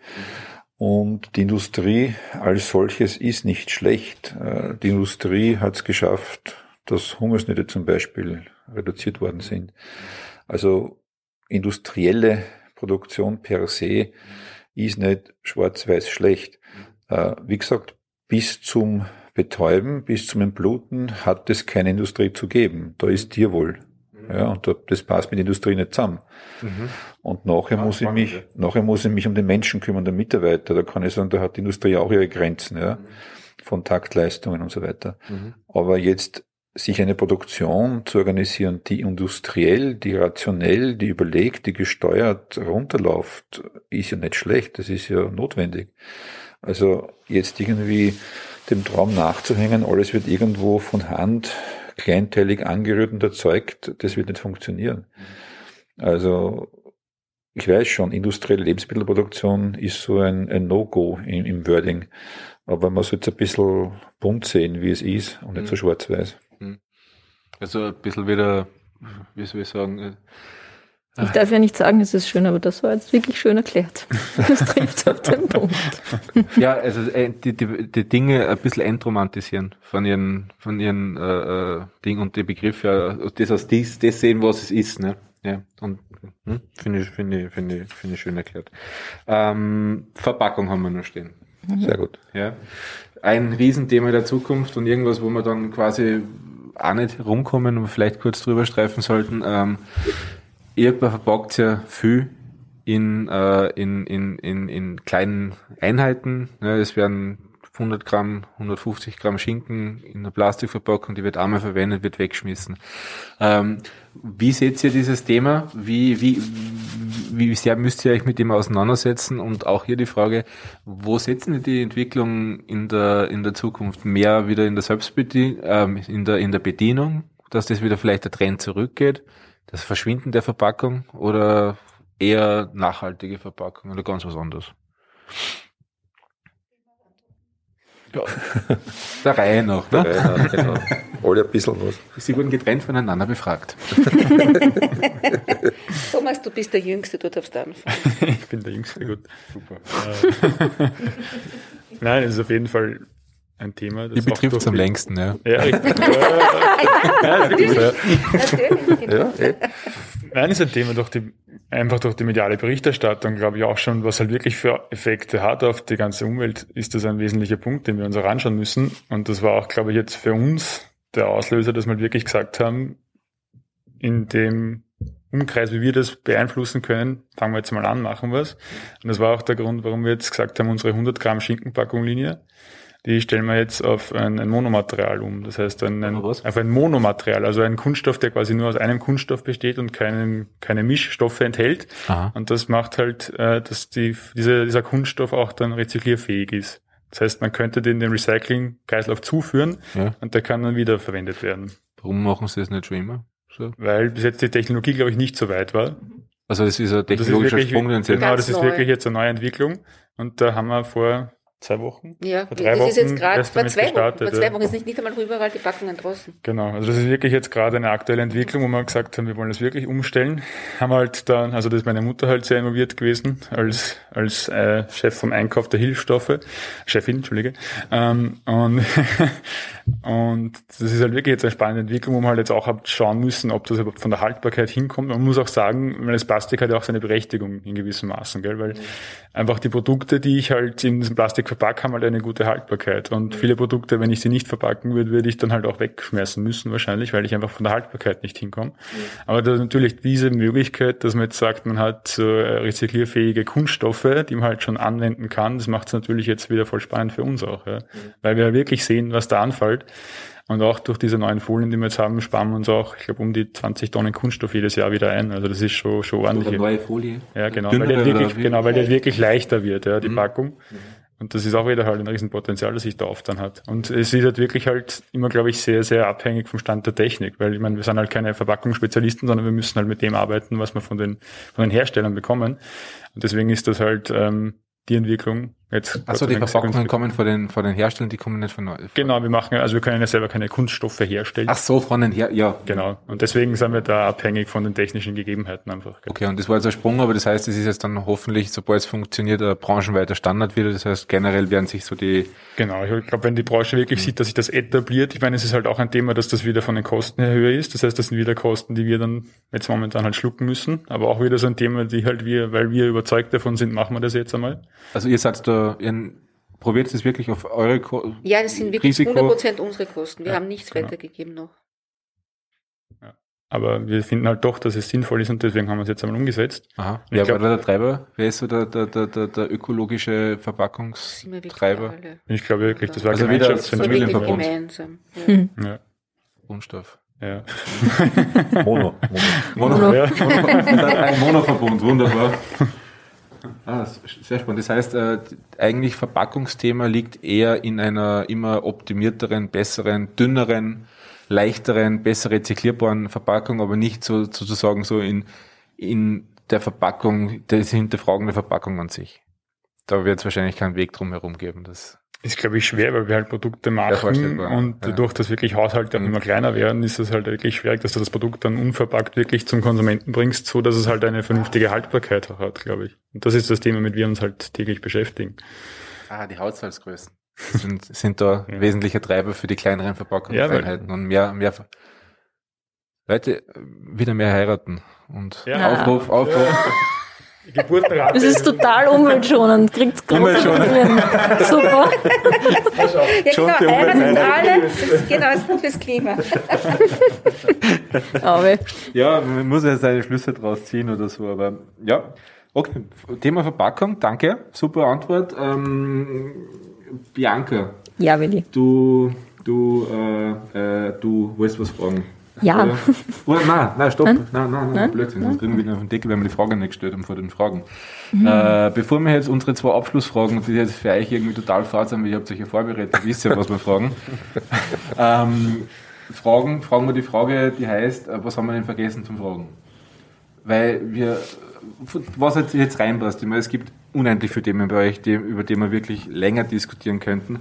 Aber gibt es jetzt irgendein Thema, das was in, in die Inhalte des heutigen Gesprächs reinpasst, über das ihr noch gern reden möchtet oder was ihr noch gern sagen möchtet? Was ich euch unbedingt noch sagen wollte, liebe Bauer to the People Menschen, das wäre die Kategorie. Oder unseren Hörerinnen. Also wir haben ungefähr 2,5 Millionen Hörerinnen österreichweit. Wieso lacht ihr jetzt? Nein, nein, okay. Naja, eh, Super. eh. Ja, ja. Ja, also Hör auf zu reden, Willi. ich sage eh nichts. Sagt ihr noch was? ja sicher. Also, Ich glaube, die wesentliche Erkenntnis war, dass Frankfurter geräuchert werden, glaube ich. Oh, danke, dass du das Was? Ja. Ah, ah, liebe Hörerinnen, liebe Hörer von Bauernzeit, habt ihr gewusst, äh, dass Frankfurter Knacker und die Würsteln, viele andere Würsteln geräuchert sind? Bitte sagt's mir, gehen wir das vielleicht kurz durch, die, die, die Phasen der Frankfurter, bis sie dann ausgeliefert werden. Das geht irgendwas mit Rot, Rötung und so weiter auch noch. Es beginnt mit der, Rö- also wenn das Frankfurter Brät im Darm ist und die dann am Sellstecken hängen, werden sie zuerst gerötet. Was heißt das? Das ist eine feuchte Erhitzung, also keine Farbe, ne? Dann werden sie getrocknet. Das ist immer eine trockene Erhitzung, damit die Oberfläche wieder schön trocken wird. Und dann werden sie geräuchert. Und da Und dann werden sie ne? gekocht. Ja. Ich dachte, wie Ja. gibt's das? Warum räuchert man Frankfurt? Das schmeckt ja nicht gereichert. Oder schmeckt Doch. das schon gereichert? Hallo. Im besten Fall schon. Das, das, das der- der Frankfurter Geschmack, den ich kenne, Ist gereichert. ist ein, ein Räuchergeschmack. Schon. Ja. Also, da- Man, Das sind ja alles, wir sind am Schluss, aber Ja, im, Prinzip, im Prinzip machen ja wir nichts anderes als uralte Technologien der Haltbarmachung von Fleisch. Und Räuchern ist eine der ältesten Technologien zur Haltbarmachung von Fleisch. Und das Würstel wird geräuchert nicht, weil es hübsch ist, oder, sondern weil es haltbar wird dadurch. Ne? und an den Geschmack haben wir uns gewohnt, oder den weniger. Und das Geschmack, finden wir jetzt ja, gut. Ja, ja, genau. Und was passiert nochmal bei der Rötung? Also, warum wird das rot? Damit das ganze Würstel eine, das ganze äh, Würstchen außen wie innen eine schöne gleichmäßige Farbe und auch die Umrötung bekommt, dass das Fleisch, der Fleischfarbstoff stabilisiert wird und dann kann ich es eben trocknen und kochen. Fleischfarbstoff heißt, äh, Das das, ist Hämoglobin. das Hämoglobin vom Fleisch, also kein Farbstoff. Genau. Das- Ja, Entschuldigung, ja, danke, Ich kann- danke, ja, danke. Da sind wir wieder bei der Bei der Semantik. Semantik, Semantik, sonst ja, genau, richtig. Farbe drinnen. Genau. Also, Nein, nein. das die Eigenfarbe des Fleisches, dass die schön, schön, schön zur Geltung kommt. genau ja. Und dann eben geräuchert. Ja, richtig. Also, das hat mich fertig gemacht. ich hab's nicht gewusst. Also, schreibt's uns oder sonst was, ruft's mir an. Aber habt ihr das gewusst? Ich hab's nicht gewusst. Wieder mal. Gut, danke für den Einwurf. Äh, mit der wird der Ja, das wieder sagen. Äh, Bianca, ähm, jetzt hätte ich noch eine Frage an dich. Mhm. Ähm, du wolltest doch was fragen, oder? Haben wir, haben wir schon, äh, Oder habt ihr noch was?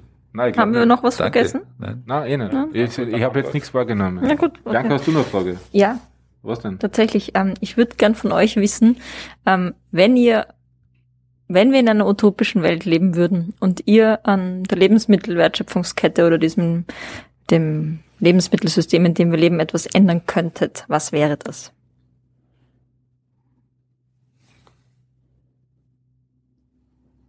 Also ich fange an. Ihr kennt die an. Frage, ja? Na, eh, ja, schon, schon, schon, schon. Schon, okay, ich mache meinen Standard, meine Standard äh, Wunschvorstellung, mein Standard äh, Forderungspaket an die Politik und so weiter und so fort. Ja, ja, wir haben eh noch. Na, so lange ist nicht. Hab's noch Akku. Kochunterricht für alle Kinder zwischen 10 und 14, egal welche Schule sie besuchen. Warum? Ey, ja. weil äh, wir sonst nur das Preisargument haben und erst wenn die Kinder, Jugendlichen, Erwachsenen, wenn sie sich mit dem Lebensmittel beschäftigt haben, wenn sie ein Lebensmittel begriffen haben, dann können wir mit den Leuten über Qualitäten und über Eigenschaften und so weiter reden.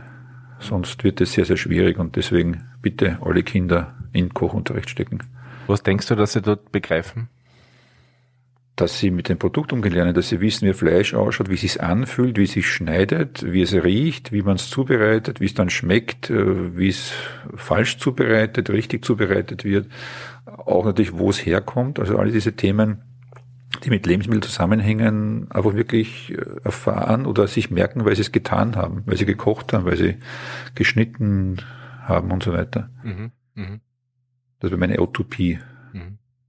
Das ist jetzt aber erst ein Punkt, der Standardforderungskatalog. Ja, das war schon. Das, Achso, das ist ein Katalog wär, mit anderen Seiten. Okay. Ja, das wäre das, wär das Nachhaltigste. Das wäre für uns das Nachhaltigste. Aha. Super. Okay. Hochschule, ja? spannend. Ja. Haben wir noch nie gehabt. Ja? Thomas? Thomas, ja. Mein Wunsch, ja, war mir schon oft jetzt gesagt, einfach im Prinzip die Wertigkeit von dem Lebensmittel wieder erhöhen, einfach den Konsumenten begreiflich machen, was er ja eh versucht, was sehr löblich ist.